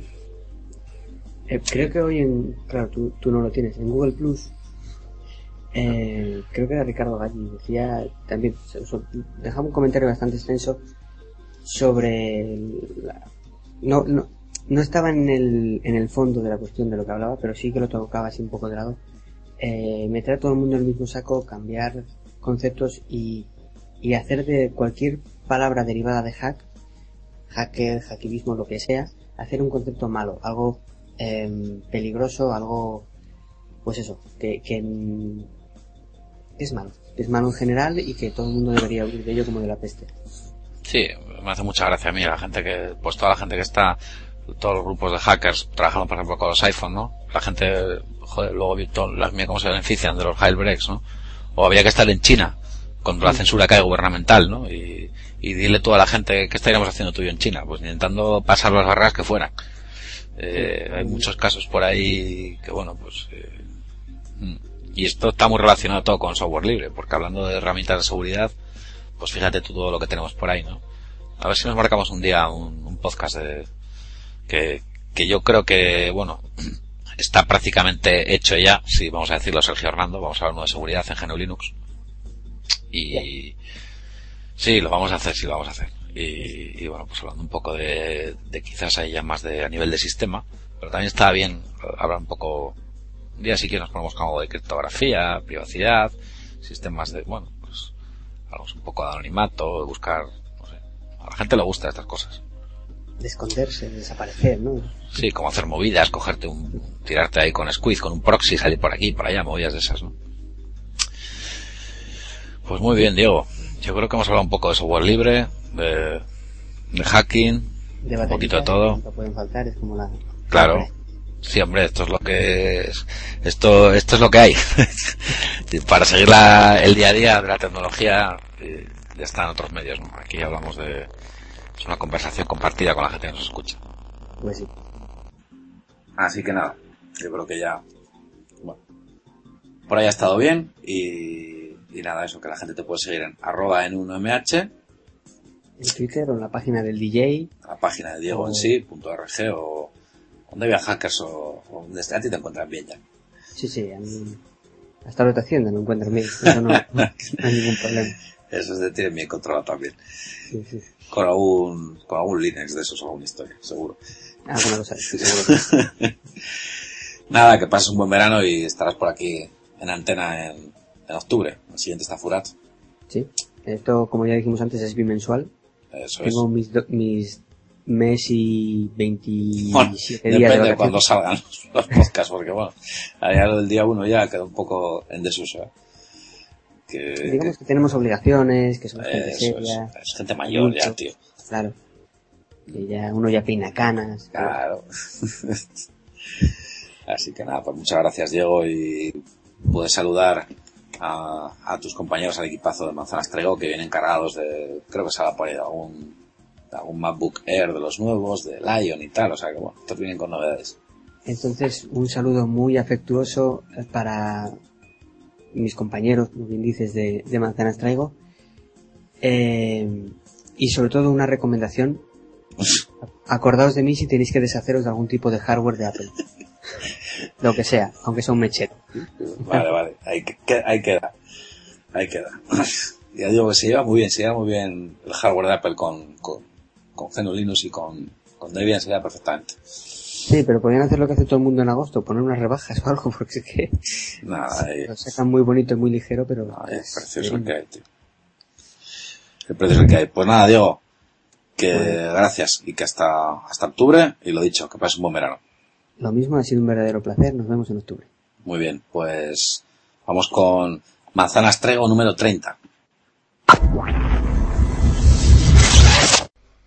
Bueno, después de Kernel Panic, Manzanas Trego número 30, con AJ y Oscar, eh, Antonio J. Pérez. Está bien, ¿no? Tu Twitter, ¿no, J? Sí. Arroba Antonio Sí, J. está bien. Pérez. AntonioJPérez.org. Eh, compañero de ApacheCTL, DAOWeb.com, Caborian.com. Algo más, J, que comentar por ahí. Nah, poca cosa ya. Está bien, mucho, mucho calor, sí. Está todo enlazado, está todo enlazado en el Twitter, Zaragoza, calor. Está saliendo bastante por ahí, y va a salir mucho de vacaciones, a pesar de lo que dice Gorka, que no sabemos si entrará. En fin. Bueno, pues estamos con Antonio, gracias Antonio, y con Oscar Reisa, de Planeta Mac, Planeta iOS, planetamac.es, planetaios.com, en Twitter, arroba Oreisa, y Oscar, eh, ¿tienes algún planeta por ahí nuevo o algo así? Eh, ando dando vueltas a uno que ya, ya anunciaremos a su debido tiempo. Muy bien. Perfecto. Perfecto. Como aquí todo el mundo está metido en, en Tinglaos, yo renuevo también davidhernandez.es y bueno, la gente estamos todos aquí haciendo cosas. Pues nada, chicos, que ya tenéis Lion. Yo creo que va a ser el tema principal, ¿no? Pues sí, sí, quizás sí. Mientras estamos en este impasse de nuevo hardware, pues el tema del momento es el Lion. Bueno, pues si queréis, bueno, vamos a empezar con, con Oscar, AJ, para que nos explique cómo fue su proceso de instalación, que como leímos en Twitter le dio un poquito de guerra. Cuéntanos, Oscar, porque tú esta vez mm, lo hiciste, vamos, desde cero. Sí, sí, como había prometido en el anterior episodio, Eso pues, es. Opté por el método más radical de todos, que es From instalar scratch. From scratch. todo, absolutamente todo, aplicaciones y sistema operativo desde cero. ¿Y qué tal la experiencia? Aparte de un coñazo, me imagino. Pues es un poco coñazo, pero realmente estoy contento con el rendimiento de, de la máquina. O sea, supongo que el 50% es debido a, a volver a instalar todo de cero y puede que el otro 50% sea el Lion, pero mm, el sistema lo noto más, más ágil que antes de, de pasar de Snow Leopard a Lion. Sí, porque yo te había hecho una pregunta y te había dicho a ver si lo, había, a ver si lo tenías controlado en el estado que lo tenías con, con Lion. Y efectivamente, que ahí no nos fallaste, lo, lo probaste actualizado con lo que tenías ya antiguamente. O sea que la diferencia, vamos, que tienes una base, ¿no? De, para comparar. Sí, porque, a ver, eh, realmente, eh, por lo menos en, en el momento que yo lo hice, que fue cuando salió, mm, no podías instalar, empezar a instalar desde cero. Tenías que una instalación de Snow Leopard, eh, descargar el, el sistema operativo a través de la App Store, Hmm. instalar, por- actualizar el Snow Leopard a Lion. Y en mi caso lo que hice fue, mm, de la imagen que me había descargado del App Store, mm, primero intenté hacer un, un pendrive, eh, había problemas porque no cabía los 4 gigas, un pendrive de 4 gigas no cabe, eh, bueno, soy uno de 8, Mm, no me arrancaba y al final opté por, por hacer un DVD. También se- hacía tiempo que no hacía un DVD, ya me había olvidado lo de que te falle la grabación y, y generar posavasos eh, de vez en cuando. Y al final hice un sistema de arranque de un DVD. Mm, Arranqué con ese DVD, eh, formateé el sistema de nuevo, se descargó por segunda vez el Lion de, de los servidores de Apple y entonces ya lo pude instalar de cero, tras haber formateado todo el disco duro. Sí, hay que decir que la utilidad de discos va muy bien para grabar ISOs arrancables directamente desde el sistema. Sí, claro, la, la imagen, la, el DMG lo coges y desde la utilidad de disco ya te graba directamente el, el disco arrancable. Que además creo que publicaste que, que diste con la manera de, de hacer el disco arrancable, como todavía en principio no se sabía, que lo buscaste, lo, lo puedes explicar un poco también, cómo fue el, el proceso, que tuvo, tuvo su aquel. Sí, no, bueno, el proceso es ese, es el, el general disco ya está, o sea, con la utilidad de discos el, el DMGS sí que, sí que te arranca. El problema que tenía es que, a lo mejor porque el ordenador es viejo, lo de arrancar desde un, eh, no tenía un pendrive de 8 gigas en ese momento, entonces, No, de- perdón, decía también el cómo lo encontraste, dónde estaba. Porque en principio como se hablaba de que no se iba a poder hacer un disco, que al final lo encontraste, fuiste a Sí, sí, buscarlo y está tal. sí, vas a mostrar el contenido del paquete y allí dentro está el, el fichero. Que, que eh, es recomendable copiarlo antes de, de reiniciar el sistema, acabar, porque una vez que acaba el, el proceso de instalación, si mal no recuerdo, se borra Sí, el fichero que descargaste. Ah, sí, sí, cuando reinicias.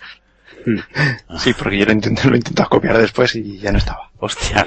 Se me olvidó. Sí. Bueno, eso tampoco tiene mucho problema porque siempre te puedes volver a descargar, ¿no? A través del App Store, pero bueno, tienes que, sí, no. dependiendo de la velocidad de tu conexión, pues puede ser algo No, un poco... me Además, me quedan, aquel día que era el lanzamiento y ya se acercaba la tarde y Joder, todos- los yankees como locos, pues ya supongo que empezaba a flojear la, la conexión. Realmente, eh, cuando yo lo descargué, primero me parecía que iba lento, pero realmente iba rápido porque estábamos descargando 4 gigas. ¿no? Entonces, si haces el cálculo, estaba funcionando bastante bien la descarga. No me acuerdo ahora cuánto fue el tiempo. Mm, creo que no llegó una hora lo que estuvo, lo que fue la descarga. ¿Y qué, sí, qué decías, sin embargo, a mí me costó, a mí me costó un montón y fue, no sé si fue el domingo o el, o el sábado pasado. Hace, nada, hace cinco días. Y me costó bastante rato. Y que además, No, yo- te había preguntado yo a ti, AJ, el tema de las, de las instalaciones, que no hay problema en instalarlo con tu cuenta de, bueno, de, vamos a decir, del, del Mac Store, ¿no? Porque no, no es, bueno, con el ID de Apple Store es, realmente. Sí, sí, sí. Que me decías a J que, que se puede instalar sin ningún problema en, en cualquier equipo. Yo estaba en, en, en otro Mac y, y no me pidió la, el ID. No sé si cuando haga, salga una actualización o algo pedirá el ID de... En teoría lo Pero- puedes instalar en 5, ¿no? En cinco. Según me han dicho. No, Con la misma cuenta, en todos, todos tus Macs, creo que es. Ya, Ah, pero, pues, pero, pero me imagino que está la limitación de 5 como, como la famosa, bueno, como el- los equipos las que la cuenta Apple Store.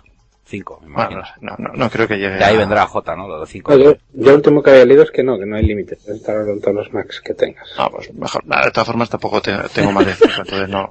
Bueno, luego hablaremos de que tenemos nuevo, un nuevo integrante de la familia de J. Que, que sí hay que no. tener cuidado, eh, yo, bueno, eh, hice las particiones, hay que tener cuidado que el proceso de instalación del ION se crea una nueva partición donde se guarda el, el kit de recovery de Apple, que es lo que usa para cuando falla el sistema volver a arrancar y volver a instalar. Eso es muy Windows, eso. Y bueno, la verdad es que es útil porque incluso tienes un Safari con el que puedes conectarte a internet y Que no lo digo en plan mal, eh, que es muy Windows. Digo, documentación. digo que es así, que normalmente los PCs suelen llevar ahí el recovery de, para dejarlo Bueno, todo al, al no tener soporte físico inicialmente, pues siempre es, tienen que ofrecer en alguna forma, aunque ahora ya hay soporte físico, hay un, un pendrive que incluso Apple, si protestas lo suficiente, te lo manda gratis. Si protestas lo suficiente, ¿a ti te ha llegado ya? Está No, pero el- los que tienen problemas y, bueno, supongo que escalan el problema a alguien con capacidad, se lo, se lo mandan. Si no, creo que son 59 dólares lo que cuesta.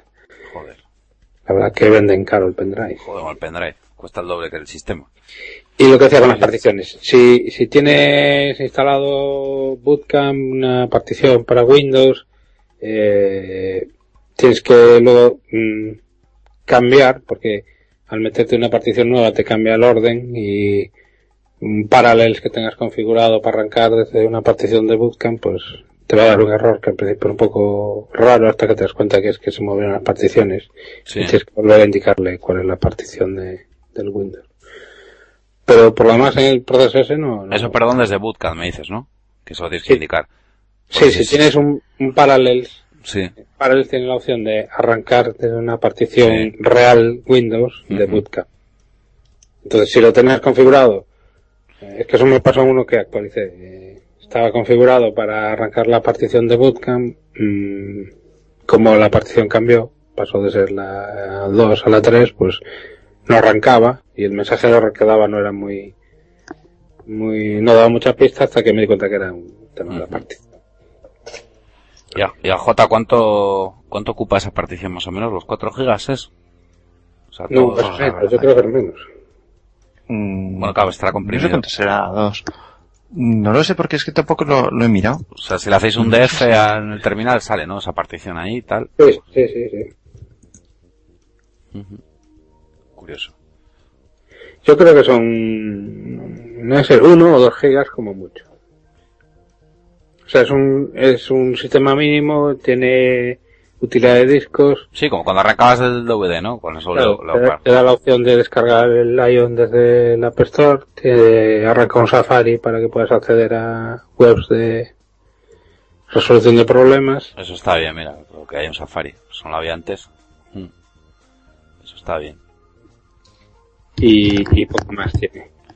Bueno, y, y a J, tu experiencia con la, bueno, vamos a decir con la actualización, en este caso, porque luego hablaremos, bueno, de tu nuevo Pues equipo. la verdad, la verdad que lo dejé bajando, me dio tiempo de comer, me eché la siesta, y ya después ya había arrancado.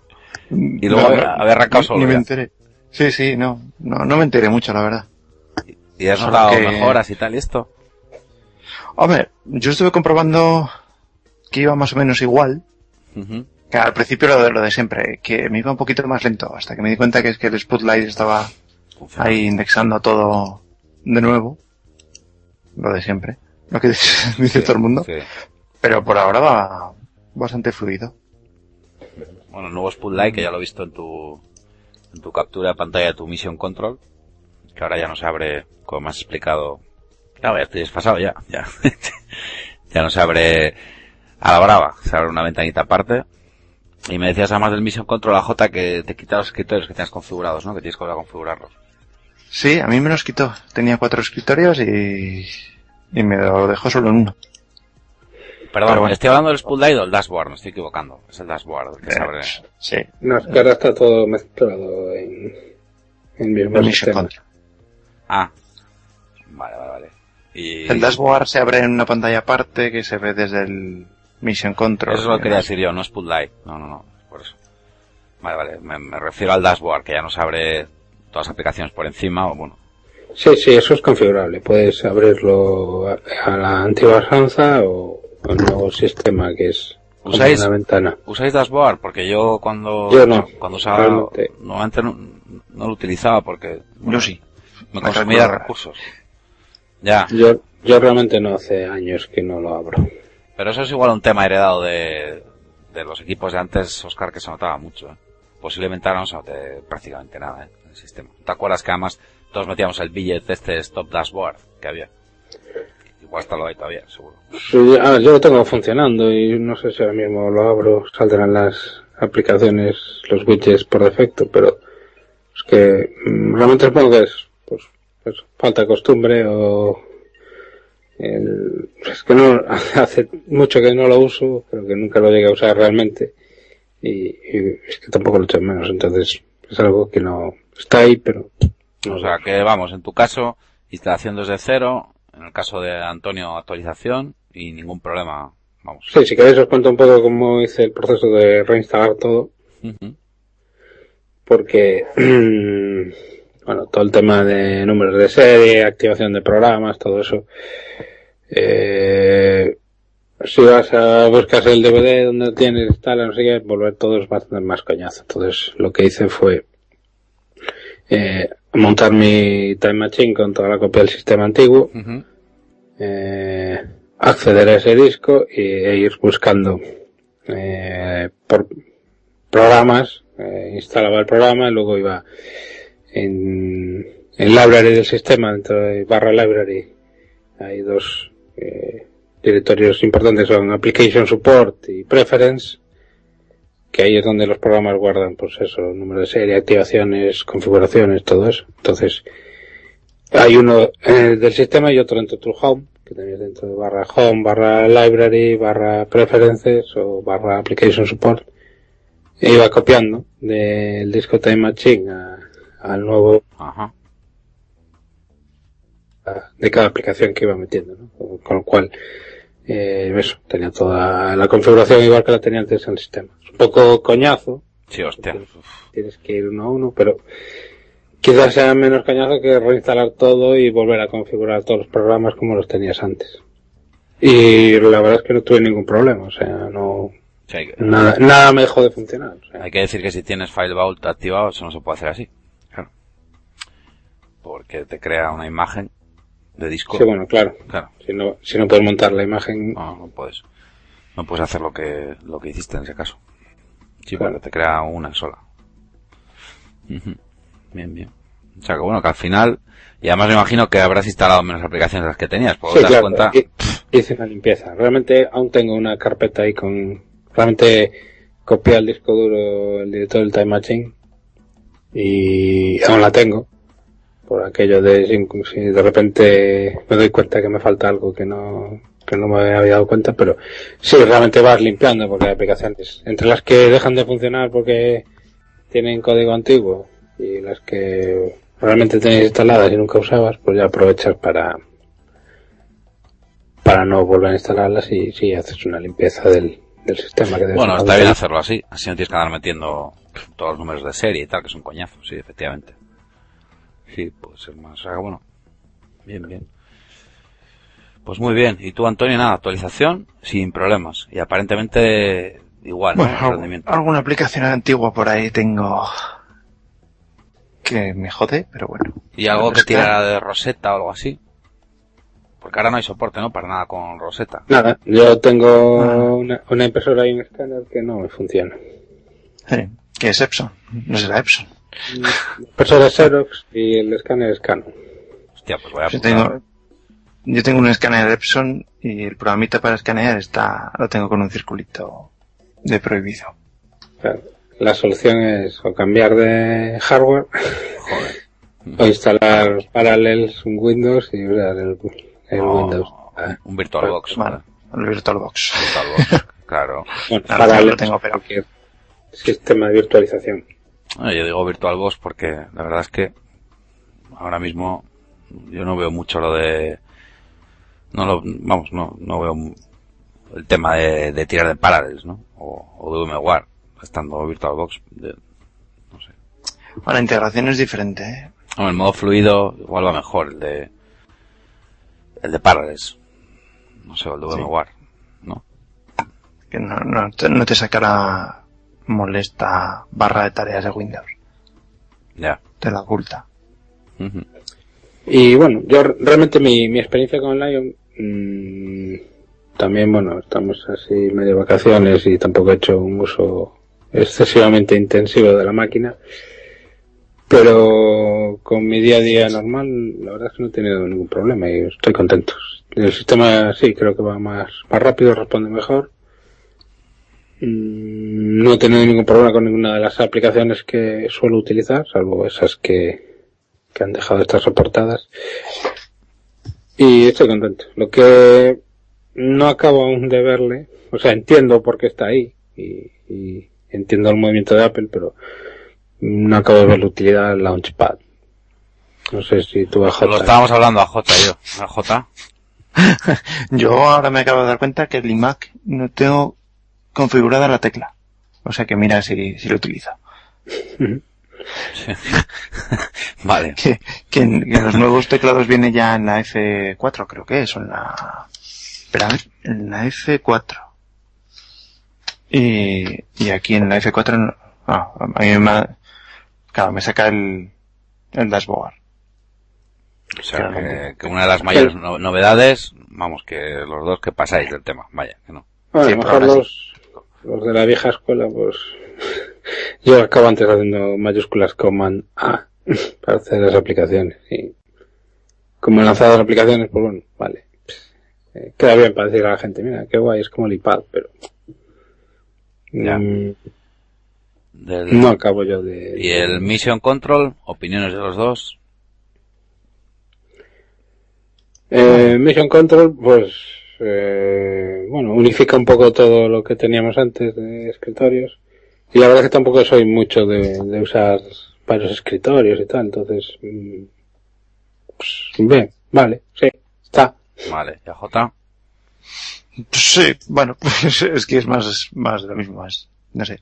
Bueno, O sea, vale, entonces, va- espera, voy a cambiar la, la pregunta. Primero, venga, J, tú primero. ¿Qué es, digo, porque si pasamos del Mission Control, del Launchpad y tal, ¿qué es lo que más, qué es lo que más te ha sorprendido, o bueno, gratamente, ¿no? En este caso, lo que más te ha gustado, ¿no? O no te ha gustado. me ha gustado o no te está gustando, el scroll. El scroll, vale. El scroll. Sí, yo estoy de acuerdo con. Jota. Debe- debemos ser los cuatro o cinco que hay que, que les mola. Mogollón dar- este podcast, tío. De, de hecho, yo me actualicé, me actualicé porque, claro, al estar en, con lo que viene después, con mi nueva adquisición, con el Lion, Sí. el scroll ya estaba invertido y en el iMac, pues no lo tenía invertido. Explícalo, es- no. sí, eso es, explícalo, scroll invertido y esto, Jota, porque, mola, porque te mola más. No, Sí. bueno, bueno, Básicamente no es invertido, el, el nombre es natural. Sí, bueno, Claro. invertido con, con respecto a lo que, a lo que se venía utilizando. Claro. O sea, esto es muy friki, esto es para tuitearlo, ¿eh? ¿Qué es lo que más te mola de Lion? El, el scroll, tío. Eso mola mogollón. sí. Vale. Luego, bueno, los puristas y... Sí, No, no, si es que está bien. Dice, bueno, vale, porque de lo demás, eh, y... A ver, es, es algo que a, mí me, me llamó la atención. que yo os entiendo, eh, que, que yo estoy de acuerdo, o sea, si, No, no, si pero fuese yo... inicialmente, inicialmente, por lo menos en mi caso, eh, yo tengo el iPad, el iPhone y estoy acostumbrado a usar el scroll natural, digamos, que usan ellos, ¿no? Y ahora en Apple, en el Lion, incorpora ese mismo scroll. Sin embargo, con el dedo eh, el- en el iPad lo, lo ves natural y en el ordenador con ratón, al principio te parece raro. A veces Sí. tienes que pensar, ¿es para arriba o es para abajo? ¿no? Pero una vez que Sí, bueno. una vez que te acostumbras, realmente sí, yo lo veo más cómodo y lo veo más, En- más natural. En mi caso, eh, he notado una cosa. Tenía problemas en el, en el iMac, que estaba con Snow, Snow Leopard, pero sin embargo en el trabajo con Windows, no. Hostia. Con, con Windows ya era lo de siempre, pero en, en el iMac sí que iba y le daba a- al, como al scroll natural y digo, uy no, que este no está, este todavía está. Que esto está, sí, sí, sí. Entonces, eso era curioso. Y habías encontrado algún fallo, ¿no? En Spotlight era, J. Sí, bueno, eh, realmente, eh, realmente dos. Que, que yo ahora me acuerdo he encontrado dos. Que un, un día el Xcode me petó y al hacer command, command tab para sacar las, las aplicaciones abiertas, Mm. eh, solo me salía el Finder. Y sin embargo las ventanitas estaban abiertas del Xcode y de un terminal. Entonces int- intenté apagarlo, eh, no se apagó bien, tuve que cerrar las ventanas a mano, al final se apagó el ordenador. Y después sí, el Spotlight, no sé, es un, debe ser un fallo de, de, de, ¿cómo llamarlo? De toma de foco del campo o algo así. Que a veces se queda por ahí perdido. Intentas, en teoría, el, el campo de, del Spotlight tiene el foco, pero realmente donde te escribes la pantalla que tenías activa antes. Ah, vale. Entonces tienes que darle a la X de borrar, de borrar el, porque siempre me pasa con, con el- cuando escribo algo y cancelo, vuelvo al Spotlight y ya hay texto escrito. Entonces te le tengo que pulsar con el ratón a la X para molesto. que lo borre y volver a escribir. Un poco molesto. Sí. Eso ya me ha pasado un par de veces. Yo la verdad es que no, no, no me lo he encontrado hasta ahora. Una- la primera vez como fue con NetBeans dije, bueno, eh, ya estamos la típica incompatibilidad de Java, tal cual. Sí. Pero no, no, la segunda ha sido, no me acuerdo cómo fue, con Safari, es verdad, con Safari y, el Spotlight. Que bueno, esto ya. Hablando de Safari, a mí me gusta el nuevo Safari. Mm, va más rápido. Y, Sí, sí que va más rápido, sí. y me gusta, me gusta. Ya en el Snow Leopard está un poco ya empezando a estar todos los huevos de Safari. Y lo está empezando, y lo está usando más por inercia que otra cosa, porque ni Chrome ni Firefox me acaban de convencer.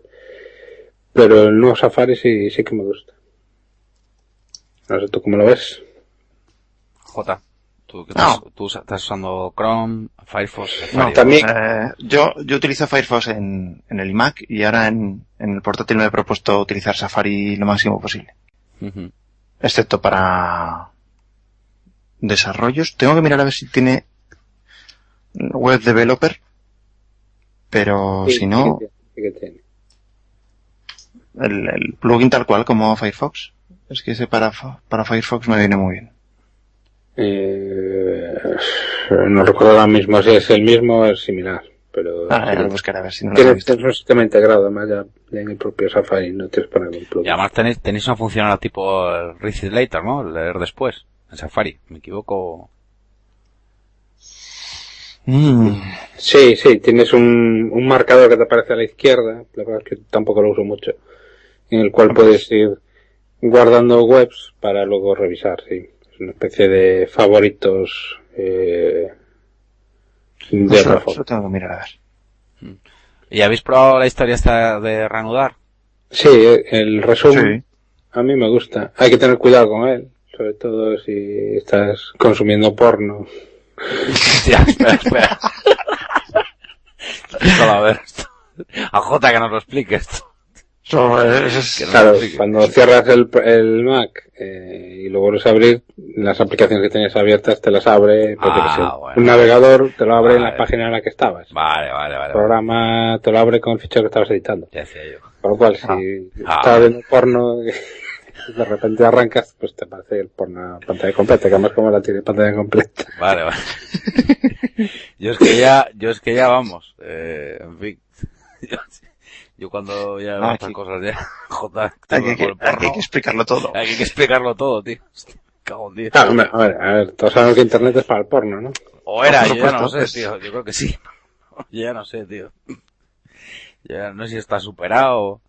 Lo que, lo que sí está bien, y tiene un poco de relación con esto, son el autosave y las versions. El problema es que, bueno, de momento solo son aplicaciones que lo soporten, ¿no? Como las propias de Apple. Espera, autosave es lo de reanudar, ¿no? Autosave es eh, que automáticamente guarda las copias de los, de los, de, No, vale, sí, estoy... sí, del documento que tengas abierto. Para haciendo vale, vale. un grabar, en vez de darle tú a, a grabar, te lo hace él solo. Y versions es una especie de time machine de los documentos que Eso hiciste.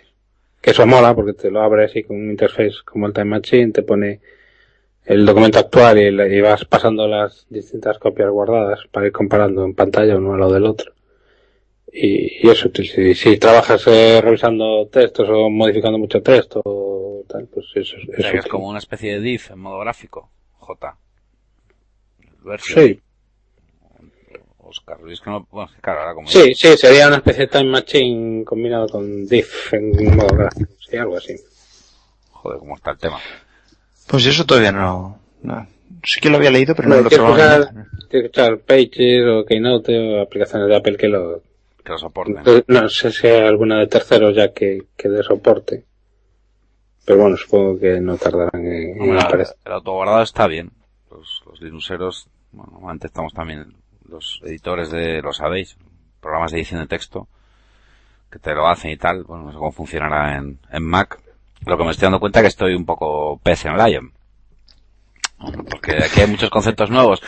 De todas formas me mola, eh. Me mola mogollón que lo que os mola es el scroll y alguna fricada y tal.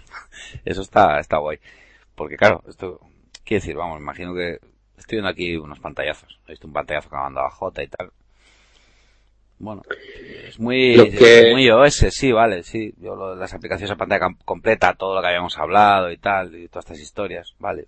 No sé eso cómo lo veis, si lo veis. Sí, hombre, eso tiene una razón de ser clara, ¿no? Que es la de el usuario que, que pueda llegar al Mac a través de los dispositivos iOS. Pero pero realmente yo no acabo de verlo el, el tema de pantalla completa no sé tú J cómo lo ves Mm, Pues, yo tampoco lo lo he utilizado, lo he utilizado con, con el Page, pero ahora estaba probándolo en el iMac y me hace una, una, una putada gorda. Es que tengo el Safari en el monitor anexo Mm. y si le doy pantalla completa me lo mueve al, al principal. Ah. Y me lo pone en pantalla Sí, completa en el principal.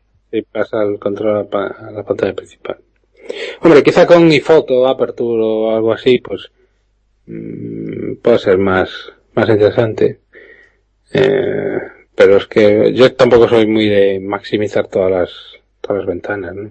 pero incluso hasta la terminal puedes ponerla eso te molará Davo Sí, sí, estaba es que estaba pensando la ahora. terminal la puedes maximizar y solo ves terminal Solo ves terminal. Sí, sí, estaba pensando ahora, el terminal, lo digo en serio, eh. Que además, sí, sí. Sí, pues mira, no lo había probado, sí, sí. Yo usaba, cuando, cuando usaba OS X usaba el iTerm, el iTerm. No sé si lo usáis vosotros o Ya lo tengo instalado por ahí. también, ¿no? Sí. luego no sé quizá AJ nos puede hablar más porque yo mi mi Mac es antiguo no tiene un touchpad de estos multigestuales y el Magic Mouse tiene algún gesto pero no tiene todos todos los que soporta ahora el sistema entonces bueno, me, ¿qué me cosas me los tengo que aprender. tiene alguna cosa bien, como el- los dos dedos para pasar por ejemplo en Safari ir hacia adelante hacia atrás en historial de navegación Sí, con tres, lo estoy viendo aquí, con tres mostrar Mission Control a J, con tres, eh, hacia hacia arriba, con tres hacia arriba Mission Control, hacia la izquierda aplicaciones abiertas, desplazarse con dos dedos, eh, tocar para hacer, para hacer zoom dos dedos en el medio, es como un tap, ¿no? Y bueno, pellizcar y deslizar para, que esto es lo que tenía yo en el mío que no lo sabía, ¿os acordáis? Sí. ¿Os acordáis, no? Vale, que lo dije yo. Mira, a mí, a mí otra cosa que me gusta es la forma de ir a- hacia atrás en las pantallas de, en, en el Safari y demás. Sí, eso está bueno. bien. Sí, atrás, incluso, las pantallas de Safari. Sí. sí, sí, es el, el, y lo ya lo verás. el- Con dos dedos. Ajá. Si usas dos dedos y los desplazas de derecha a izquierda, entonces te pasa las pantallas, el historial de navegación hacia adelante, hacia atrás. Ah, vale, vale, vale, vale. Es como si pasases una hoja de un libro. Ah, Mm, Que incluso- bueno, no da la sensación de que se abra, pero se desliza, vamos. Inclu- Incluso vista previa con un PDF, por ejemplo, de varias páginas, también te hace un efecto similar. Hacia arriba, hacia abajo, o hacia los lados, que también queda, queda cachondo, la verdad. Bien, bien, bien. Ah, tenía una pregunta que hacerte, Oscar, porque en el caso de AJ, como fue actualización, pregunta, Oscar, eh, ¿el firewall viene activado en Lion por defecto o hay que activarlo también, como en Snow Leopard y Leopard? Cuando instalas. Pues no notado ni tiempo. Eh, pues ahora me haces dudar. Creo que viene desactivado. Creo que sí, que, que además la gente se Creo que quejaba viene de eso. desactivado. Vale, vale. No, es que no lo digo en plan flame. Lo digo es que no lo sé. No lo sé. Por eso quería preguntárselo a... Sí, a sí, viene desactivado, sí, sí. Vale, vale, vale. Em, airdrop eh, no lo puedo probar porque tampoco Sí. lo soporta mi sistema.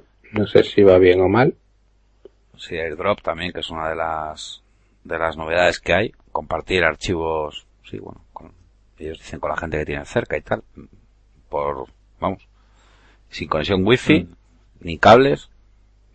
Mm, Eso lo tengo que probar, a ver. Eh, Y luego el correo mail. mm, tengo sentimientos encontrados. Ah, sí, porque yo, yo, joder, pues tú eres de mail, macho, desde los tiempos, eh. Sí, sí, está. Quizás vaya mejor. Eh, pero lo de agrupar las conversaciones a mí nunca me moló y, y no me sigue molando y se lo, se lo desactivé. Entonces al final pues quizá una de las novedades que trae pues para mí no, no le doy el valor que puedan darle otros. Si estaba leyendo Sí. aquí, mail aprovecha toda tu pantalla para hacerte una espectacular vista panorámica del mensaje completo, en el que estás y una lista de mensajes con un fragmento de su contenido. Sí, tiene algunos detallitos, sí. Sí, la, quiz- sé- quizás es mejor mail que el de Snow Leopard. Eh, pero tampoco yo soy muy exigente con los... Esto le llaman conversaciones, ¿no? Cuando sí. juntan las conversaciones. Sí, Eh, agrupan en hilo, conversación y tal. Ujú. Y tú, AJ, estás usando mail también, ¿no? Ahora. no, Thunderbird. Joder, pero no, no, no va muy pesado, J, en, en OS X Thunderbird, porque no, ¿no te acuerdas que yo para hacer unas pruebas, las diferencias que había en Debian eran brutales, tío. Me, me- me- el sistema me lo dejaba como medio, no sé, tío. Cuentas Ta- en map. Tampoco, no sé, tampoco lo noto tanto. Pues mira, Y mail no... No me he puesto nunca mucho con él, pero el tema del spam no, no, no, no me termina de, de gustar. Yo lo usé en su día mail, Pues- la verdad. Y no, Pues la- o es la configuración que tiene Eva, porque Eva es que tiene mail y el spam es que se lo mete todo en, en el inbox. Y no, no. yo no sé, yo me acuerdo que había Oscar aquello de enseñarle estos spams. Al principio era un poco coñazo, luego ya, pues, te hablo de los tiempos, eh. No, no tiene mucho peso esto que estoy diciendo. Quizás. Hombre, igual, igual ahora en el portátil igual sí que me meto mail. Bueno, yo creo que, Tampoco yo creo que podemos hablar Eh, de, bueno, En, en Snow Leopard tenía un, plugin para el que se llama Chef, que eran unos filtros anti-spam bastante cañeros. Y aún no lo he instalado porque estaba probando a ver si habían mejorado el- los filtros. Y la verdad es que de momento no he notado problemas de spam. O sea, más o menos parece que funcionan bien. Bueno, pues igual es ponerte a J. Si vas a usar Sí. Safari, te has propuesto además que, bueno, eh, vamos a ver, vamos a, vamos a decirlo ya, Oscar. Que, a ver, ese MacBook Air, J. Sí, bueno. Venga, sí. bueno, Tenemos un sí, me Air de 13. me, me compré un NER. Para poder sacarle el rendimiento al Lion. Hombre, ahora está Gorka aquí, ¿por qué te crees tú que el maño se anda con chorradas? claro. Hombre. Y guay, ¿no? J. Sí, bueno, la verdad que muy bien. Sí, ahora, es como comentaba con un compañero, eh, ahora ya casi en invierno. El ordenador, ya lo apago directamente y lo enciendo total. Sí, casi le cuesta igual arrancar de cero que, que salir Sí, de la es hibernación. Es una gozada de leer. Y supongo que con Lion, que te deja recuperar toda la sesión abierta como lo tenías, es... Lo único, lo único Sí, que he notado ahora que, ahora que lo, bueno, a ver, yo lo voy a contar. Mm, Hago la fricada de irme en el bus con el portátil. Bien. En mi bus, tic, tic, tic. Eh, lo único malo es el Safari, que claro, eh, si lo tienes abierto, me imagino que el Firefox también, en vez de cargarte la última splash de, de la página, te parece, no está desconectado. Ah. Vale, vale, vale. Entonces, es lo único. lo Qué, único. qué raro eso, ¿no? Además creo que fue en todas páginas, yo lo volveré a probar a ver mañana. o- Es extraño eso, mira, sí. Sí, claro, porque tendría que, otra cosa que no tengas conectividad, pero que te muestre, sí, el splash, claro, la, la pantalla que estaba, en la que estabas. Porque luego, cua- luego que tienes que cuando recupera la conexión, por el Cuando recuperas la conexión ya él Ya la solo recarga. recarga. Ah. Bueno, mira, eso, eso está bien para lo del porno que decías, Oscar. si estás por tethering. está guay. A ver, es importante que recargue solo para poder tener las manos libres.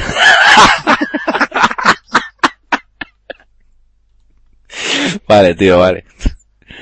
Vale, vale. Ah, mm, otra cosa que leí que hace Lion, pero eso, eso yo lo tengo en, eh, ¿cómo decirlo? En, en, en cuarentena. Eh, supuestamente, eh, satura redes wifi.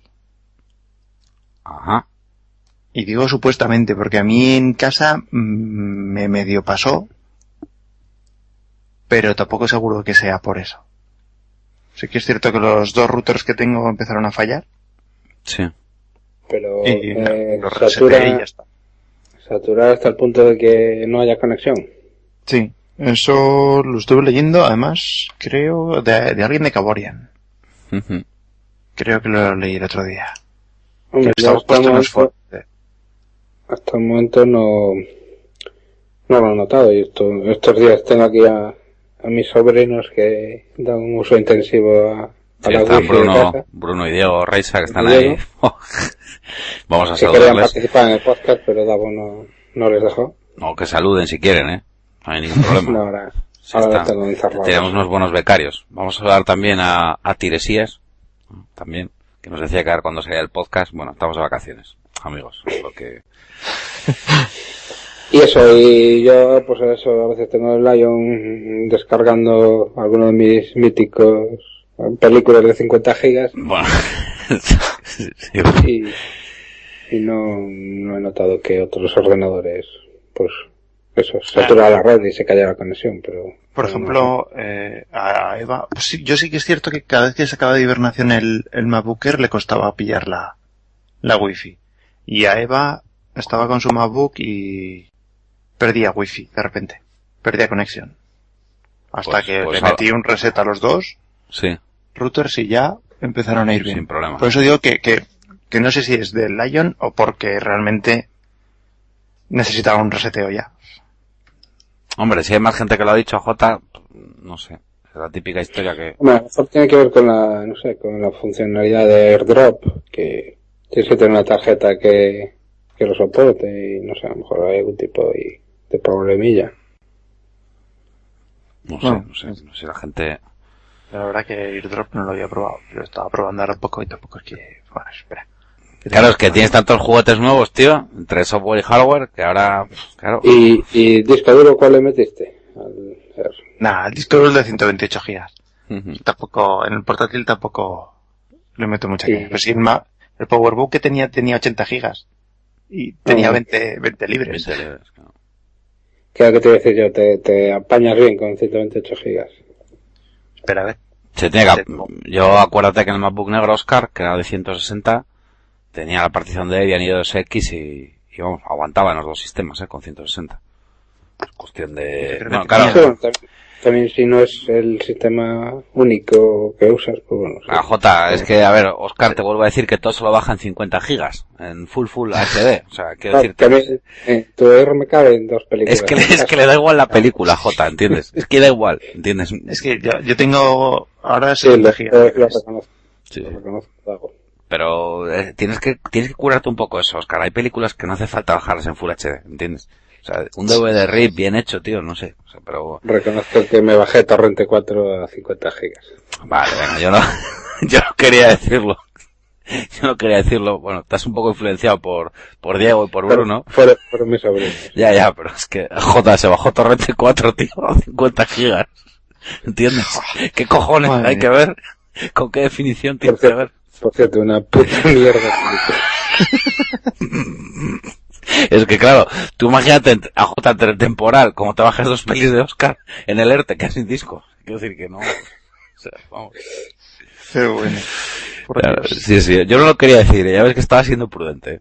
Pero bueno, ya que, ya que lo has dicho tú. Sí, pero bueno, después de lo de vivir así es morir de amor. No, bueno, sí, ahora ya. No tenemos nada que ocultar No, vale, cualquier cosa. Yo, a, a nuestra querida audiencia. yo lo que, yo lo que no sé, que estamos los tres de Apache CTL, vamos, la gente nos, nos sigue contratando, ¿eh? A pesar de cantar y así, eso. O sea, que decir que, que bueno. Y además hay alguno que nos dice que tenemos que cantar más, o sea, hasta, hasta en Debian Hackers dejaron un comentario acerca de, de tu cántico de San Fermín, Oscar. Es que, bueno, en el fondo a la gente que le gusta el arte. Sí, bueno, Sabe apreciar lo, lo bueno. sí, sí, hasta, ya digo, los linuseros escuchan manzanas traigo. O sea, porque ahí quedó claro, en ese comentario, ¿no? que, que animaron, animaron a, a los cánticos de, de guerra. Bueno, o sea que nada, con Lion todo bien, por lo que veo. Y, y Thunderbolt, ¿has Sí. podido probarlo? Thunderbolt, que le he estado preguntando un poco a Jota, porque yo la verdad es que estaba, estaba un tanto perdido y ya me ha explicado a Jota que bueno, que no solo para darle salida de, de, de vídeo al, al, al equipo, vaya. O sea, que, que bueno. Que hay Bueno. más, Sí, en teoría habrá más chicha. Habrá. Por por ahora hay poco, poco movimiento. sí, porque me estás hablando de, de velocidades de entrada y salida De eh, 10, 10 gigabits. brutales, comparado incluso con un Firewire 800 y que cada vez iba a haber más, Según, según Apple son 12 veces más rápido que un Firewall 800 y 20 veces más rápido que un USB. Sí, lo comenté, lo como le estaba contando Sí, a J que había algún, algún fabricante de hardware, no a J que ya estaba empezando a, a, a- bueno, a, a ofrecer Sí, discos, yo, yo, yo creo que, además creo que la- en los que aparecen ahí en la página de Apple, creo que ya lo venden. Espera, lo voy a mirar. Eh, Creo que es la cabina de discos que aparece, La, que si te la quieres comprar con el MacBook Air. la que, la que me decías, la Pegasus esa. Sí, creo que es esa. Espera, te lo, te lo confirmo a ver. Hostia, ¿cuánto Que además puede- los precios son, Te iba a decir, ¿cuánto puede costar la Pegasus esta? La R6. O sea, igual 3.000 pavos, así. No sé, no, no sé. Yo vamos, eh, aquí hablan Oscar de 864 megabytes segundo de lectura y 746 la grabación, tío. O sea, 10 veces más que el Firewall 800, efectivamente. ah, pues mira, Sí, el único, el único riesgo es que, bueno, que acabe siendo un, un dispositivo de conectividad bueno, como Firewire, pero relegado por el mercado por, por la presencia masiva de, de otros como el USB, que son peores, pero de mayor presencia. Entonces, eh, ahí, bueno, se supone que está Intel detrás y tal, y bueno, Sí, que yo, yo no sabía que era de tenga Intel. mejor vida que Firewire. Yo no sabía que era de Intel, que estaba hablando con Antonio antes y... Y mira, esto está bien para, para Oscar J. Hasta, hasta 8 transmisiones simultáneas a 720 sin compresión. para sus películas. Nada, tío, te pides la Pegasus R6 de Promise, Thunderbolt, y tienes ahí para hacer broadcast, vamos. a broadcast, sí. Sí, pero eso. mm, yo creo que hoy en día, salvo en establecimientos especializados, ya es prácticamente imposible encontrar un disco Firewire. Ni 400 ni Ya. 800. Pero mira, esto hablamos de que deja un poco la gama pro, claro, que a veces, ¿no? La- la- el tema más duro, ¿no? Pues esto del Pegasus que veo, así- que veo aquí con el Thunderbolt, esto es, esto es la caña, tío. No solo cuesta el Pegasus. Pegasus, el R6 este. 4, 4 teras, 870. Ajá, bueno, Está bien. Y, y 12 teras, 1700. hostia. Sí, como decía yo, tres- sí, 3000 con capacidad heavy. Y eh, ya pone aquí el, el Little Big eh, Disc de, del ACIE y Ray Fusion de Sonnet. Y pronto podrás conectarte a un montón de dispositivos compatibles con Thunderbolt. Sí, bueno, supongo que sea eso, que poco a poco irán apareciendo dispositivos. Sí, pero es lo que dices tú, que no quede relegado, porque es que ahora encontrar un disco Firewire no sé, es como complicado. Yo Buah. no sé, el tema del USB 3. Western Digital o, o si te vas a sacar casas casi en Estados Unidos más y a precios de de oro. Bueno, o sea que AJ, eh, encantado, ¿no? Con el 1 kilo, coma 35, ¿no? Del, del Air. Sí, Definitivo. Sí, yo me lo llevaré a mi bolso. Que es el de la pantalla pequeña, ¿no? No, no, me cogí el de 13 al final. El de 13. Me iba a coger el de 11. Pero, no sé, me convencieron mi, un par de compañeros que no, que tal, que cual. Sí, que Oscar, AJ está relegando a Gorka, ¿eh? ¿Qué te crees? O sea, Ya, ya, ya, ya. vamos a ver. Marquesado se está moviendo de, Hombre, hombre, que los maños... Cantábrico a la zona de Pirenaica. Hombre, Aragón. Ostras, Sí, sí. a menudo sitio vas. a menudo sitio vas. Bien, bien. Está bien, además, para... Nos viene como Dios para el podcast. Podemos... Mira, acaba de probar el airdrop. J en directo. Sí, yo sí. Estaba ahí probando antes mandar archivos. Que habría que ver cómo lo hace. O sea, qué protocolo utiliza. Que, que, cómo hago el airdrop. Si es un chip integrado. No sé, claro. Porque antes Bueno, era... por wifi. Bonjour, tal. Sí, pues es que, que- no, es que como hice sin wifi... Es, es vía wifi. No, no, no.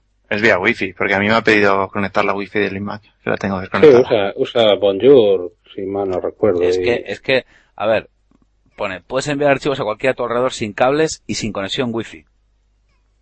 Me imagino que será sin, sin tener un router asociado. Bueno, vale, sí. Vale, o sea que es como, es como compartir, como se compartía antes, un- bueno, es que no sé, igual es que han cambiado el nombre y ahora es como lo que había antes, porque, no sé, yo, yo- no sé, no sé. ¿Habéis notado? Por cierto, yo, esta pregunta, sigue habiendo lo mismo, ¿no? O sea, a nivel de compartir, sigue viniendo con su servidor Apache y demás y tal, porque yo lo que he notado claro es, ahora con el tema del server, los usuarios del server se han quedado jodidísimos con este tema. Porque el server sí que ha tenido bastantes cambios, Oscar, ¿eh? Apache viene. Yo creo que Apache ya no lo trae. Sí. Igual tú lo tienes Sí. de antes, J, ¿eh? No, no, no, no, yo lo tengo activado en el. No, decía como, En el- como actualiza. Bueno, más bien lo que vengo a decir que la versión server que se ha quedado un poco coja, dice todo el mundo, que, que bueno, que, que parece que está, no sé, un poco venida menos, ¿no? Hablando Bueno, de- eso sí, pero no, pero Apache viene con PHP 5 además. Esto, en, en la página de Rafa, Rafa Espadilla, sí. viene la entrada de cómo activar PHP 5 y demás. Lo que no viene es MySQL. Sí, a la gente hay que decirle que, Ah, sí, estaba, estaba confundiendo con MySQL. Sí, es, es el MySQL, es que no. que está bien que la gente mire el menú compartir, ¿no? Todas las opciones que hay. Compartir web, compartir ficheros, FTP y tal. Está, está el tema bien. No es tan, no es nada complicado con, con DynDNS o algo así. Montarte ahí un servidor en local. Lo que, lo que sí mola, estoy recordando ahora, es que hay en distintas aplicaciones, Spotlight, eh, el mail, incorporan el Quick Look, con lo cual, pues hay PDFs o imágenes que Ah, te, también. te hace una vista previa sin, sin tener que abrir el fichero. Eso está, está bien. Mira, pues ahí tienes un motivo para intentar el tema de mail a J. Eso puede estar Sí. interesante, tío, para no tener que abrir el, guardar el adjunto a abrirlo. Menos, menos tiempo. Sí, es que hay un montón de pequeños detalles de estos que, que yo creo que la gente no, los- bueno, no sé, es que, bueno, son esas pequeñas novedades que hay, que no son tan llamativas, pero que Sí, el día a día del uso con el sistema que, joder, que están bien. Apple creo que decía más de 250 novedades o algo así. Ya. Ah, yo, yo, yo realmente estoy contento con Lion eh, y por el precio que tiene yo No, lo bueno, recomiendo, sin duda. Pues sí. Desde luego que el precio, vamos, ahí, en comparación con Windows, no sé. Y tú, eh, a J supongo que leer también lo recomiendas, ¿no? Sí, sí. Coño. Sí, sí. Eso es- eso es un trabajo. Hombre, por supuesto. Eso. Hombre, ¿no vas a recomendar? claro, es un pepino. Sí, sí. O sea, Hombre, so- sobre, todo si te lo llevas por ahí. Si lo utilizas ahí de... Y ahora que paso tiempo fuera de casa. el concepto de portátil otra vez. Sí. Aunque, hombre, me imagino que el de 12 pulgadas era más... Más, incluso más todavía. La sensación de pequeñito. Ya, pero al final yo ahora ya me, ya me estoy haciendo mayor a J con las pantallas, tío. Tengo pantallas grandes ya y déjate. Pero La pantalla de 13, que cuando cojo el Asus, el Netbook, el de 10, 10, ¿no? Tiene J, sí. El de 10, vamos, Sí, es que no veo nada, ya, o sea, lo veo todo pequeño, tío. Y eso que tiene una buena resolución de pantalla, pero pff, acostumbrado ahora al de 15 pulgadas, joder. Anda que no se nota. Anda que no hay diferencia entre la pantalla Acer que tengo y, y el MacBook Pro. ¿eh? O sea, sí. Hay una diferencia importante, ¿eh? Lo que es la calidad de la pantalla, joder. La retroiluminación, todo. Hardware, no, la verdad. Yo estoy encantado. Encima con Debian se lleva genial. O sea, yo es que creo que me costaría ahora más instalar con una tarjeta de estas jodidas, una Nvidia, estas raras, una y tal, que no sé, que en un PC, a veces que es que creo que me lo tomo ya tan aprendido el, rollo ya. Muy bien, estoy muy contento con el rendimiento, ¿eh? La verdad. Y eso que a nivel, la batería yo, ¿cómo va en el tema del, que es una de las dudas que tengo? En el Air. Porque al final, no sé, de la teoría a la práctica, ¿cu- ¿cuánto tiempo, con- vamos, porque tú lo sacas bastante. A ver, yo ayer lo tuve, pues que estaría dos horas. Esta mañana ha estado una hora, tres, y esta tarde habrá estado otras tres, cuatro, sí, unas seis o algo así. Hostia, está bien, ¿eh? Y eso que he tenido por ahí conectado el, el disco externo y cosas así. caña, ¿eh? Sí, lo que pasa es que me estoy intentando contener un poco. Ya, ya. A ver. ¿Y cómo es el tema de la batería del, del, del Air? Ahora que lo pienso. ¿Cómo viene el tema de la, de la batería? O sea, Viene, eh, ¿A qué te refieres? ¿A que viene integrada, como- o sea, se Sí, sí, viene integrada como, Sí, como los, ahora o sea, como los no- MacBook, todos, los, todos los MacBook llevan ya la batería integrada. Bueno, sí, qué estoy diciendo. sí. Vale, bien, bien, Davo, bien, bien, vale, sí. Una de primero de hardware. vale, sí. Sí, es verdad, sí, que vienen todos con ella integrada, ya no es como antes. Que la gente, mira eso tú, Oscar, que yo nunca, en negro nunca la quitaba, y la gente que la quitaba, que es la típica puta que se te va el cable y se va todo al carajo. No sé, que yo nunca he tenido problemas con las baterías, la verdad. Me imagino que habrá gente que, que- bueno, ha habido gente que ha tenido muchos problemas con los MacBooks, pero bueno, no sé. Yo Sí, yo conozco, conozco por ahí un caso, me parece. Sí, sí, no, no, yo, yo, yo unos cuantos, eh, con Hombre. los MacBooks. El Powerbook, pues la, la batería murió hace ya tiempo. Ah, bueno, no, todavía vive. Le quedan 20 minutos, y- creo. 20 minutos. ¿Y tú, Oscar? Es verdad, la batería del tuyo, la cambiaste al final. Pues eh, tenía un problema que machacaba el MacBook, era un fallo reconocido por Apple. Y desde que lo reparé, pues la verdad es que ahora va bien. La verdad es que no, no tengo problema. Está en... A ver, te digo, ahora, si desconecto... Bueno, ya se puede ver en el sistema, ¿no? Dándole como era alt a la batería con el botón del ratón, que decía estado no, normal o ok, o ya no hace falta, como era el Coconut Battery J, de la batería, Sí. se llama, Con battery. Coconut Battery. Sí, ese que te creo cuando que- pillabas el, el ordena y veías no sé qué ciclos de carga y tal. Yo no lo he comprobado, pero yo creo que las dos horas las sigue dando sin problemas. No, pues está bien, está bien. Bueno, pues nada, yo creo que es un, un buen repaso a vuestra experiencia con Lion, ¿no? Algo, Sí, más que- algo que comentar aparte de Lion, que se haya podido quedar por ahí en tintero. Pues En principio no. Lo único ver si para el próximo episodio tenemos ya nuevos cacharritos con iOS. joder, es que no paran, ¿eh? Hostia, ya, bueno, venga, vamos a hablar, ¿no? La gran... Ahora otra estaban vez. diciendo que igual se retrasaba, ¿no? O no, sí, o... ¿Cómo ha quedado el tema? Sí, porque hablábamos del 4S, Sí. del 5, ahora ya es el 5, ¿no? Sí, hablan del, del iPhone 5 septiembre, ahora parece que octubre. Decían que se había un problema con, con el procesador y tal, que se calentaba o que... Pero mm, parece que ya se empieza a mover la cosa y puede que sí, que entre septiembre, finales de septiembre, principio de octubre ya, eh, por lo menos ya se conozca cómo será el nuevo iPhone. Hoy he estado con, le mandamos un saludo a David de negativo, como siempre. Hoy he estado con él, con- tiene su nuevo Galaxy, ese, su Samsung, y hemos estado ahí comparando un poco las cámaras y tal y eso. Y bueno, Y, y luego dicen que llega el iPad 3 también. eso te iba a decir, tío, eso me parecía de Ya locos ya, final- o sea, hacia final de año. Eso es verdad, o sea, será así, porque este es muy heavy ya, ¿eh? o sea, no sé. Mira, que decíamos que aguantarán, que tal, joder, no sé. No, supongo que, que dependerá de, de cómo funcione la competencia en tablets. Pues si se ven achuchados sacarán la artillería y si no se ven achuchados pues aguantarán a lo mejor hasta ya 2012. Bueno, Furad ya nos comentará en el próximo, en el 31, que al final no se pilló un tablet, no sé si leísteis, se pilló un, un Sony Vaio, un PC portátil, el jodido Furad, al que le mandamos un saludo. Furad, que ya nos lo explicarás en el siguiente.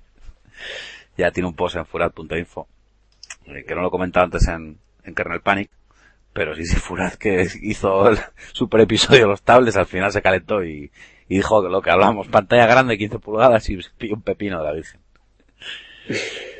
Bueno, o sea Que va viejo ya también, ya va. Ah, claro, joder, estamos todos ya.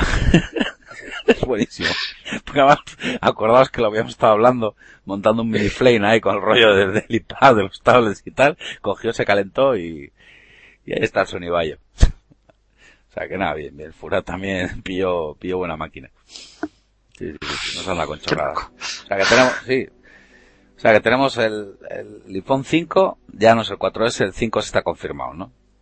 Pregunto, Sí, parece ser que sí, sí. De hecho, hoy salieron por ahí unos renders basados en unas carcasas que andan por ahí. O sea, Sí, hablamos Y el de- otro día supuestamente vieron a, a alguien, ¿no? En un sí, tren. bueno, yo- Hostia, uno que estaba, yo- estaba de copas a Jota, el tío. Sí. esa foto yo no la creo. Bueno. Es la típica de película americana de haz un zoom. Decir que aquello es un iPhone 5, pues bueno. Bueno, también en China, ¿no? Decían que había salido antes ya el 5. La mitad del 5 no había salido, ya lo había en Pues nivel. ya están. ¿eh? Claro. Bien, bien, bien. Ah, ah, lo que sí se podía comentar, lo de las tiendas chinas, hablando de China. ¿Os enterasteis? No, no, de que, hablando del, del iPhone dices o algo así, o... Mm, de Apple en general.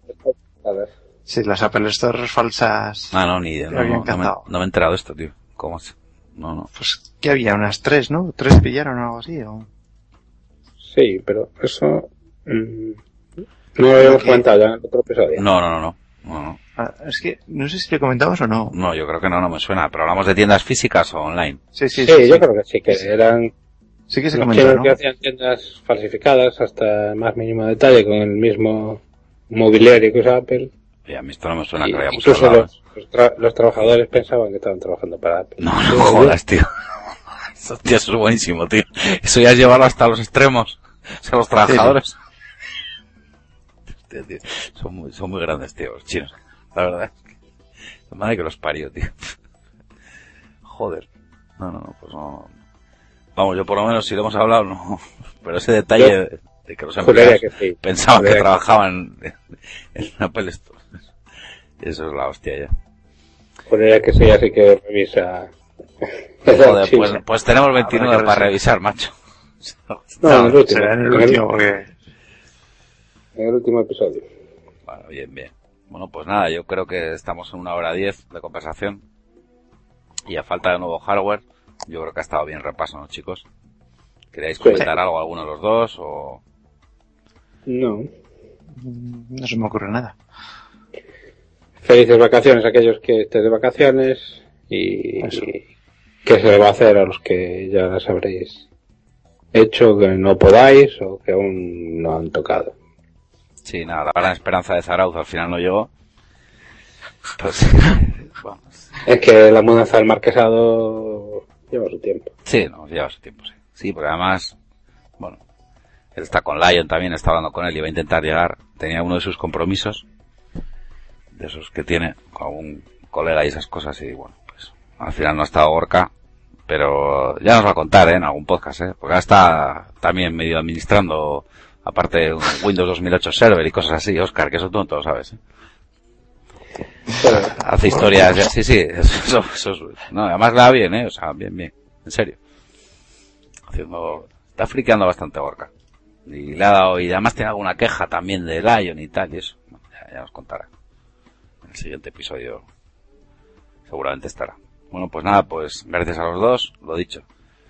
A la gente que, que esté de vacaciones, que nos esté escuchando por ahí tirados en la playa, en sus iPhone o donde sea, con el coche volviendo, que, que nada, pues que gracias por estar ahí como siempre y que si tenéis algo que comentar, bueno, pues en, en Davo solemos publicar un, un post habitualmente y bueno, pues ahí comentarios, sugerencias, al igual que en Twitter, que recuerdo pues Antonio J. Pérez, arroba Antonio J. Pérez, arroba Oreisa, el mío es arroba Davo Blog. Pues nada chicos, que gracias y, y hasta el 31. ¿no? Un saludo. Venga, pasarlo bien. Chao, chao.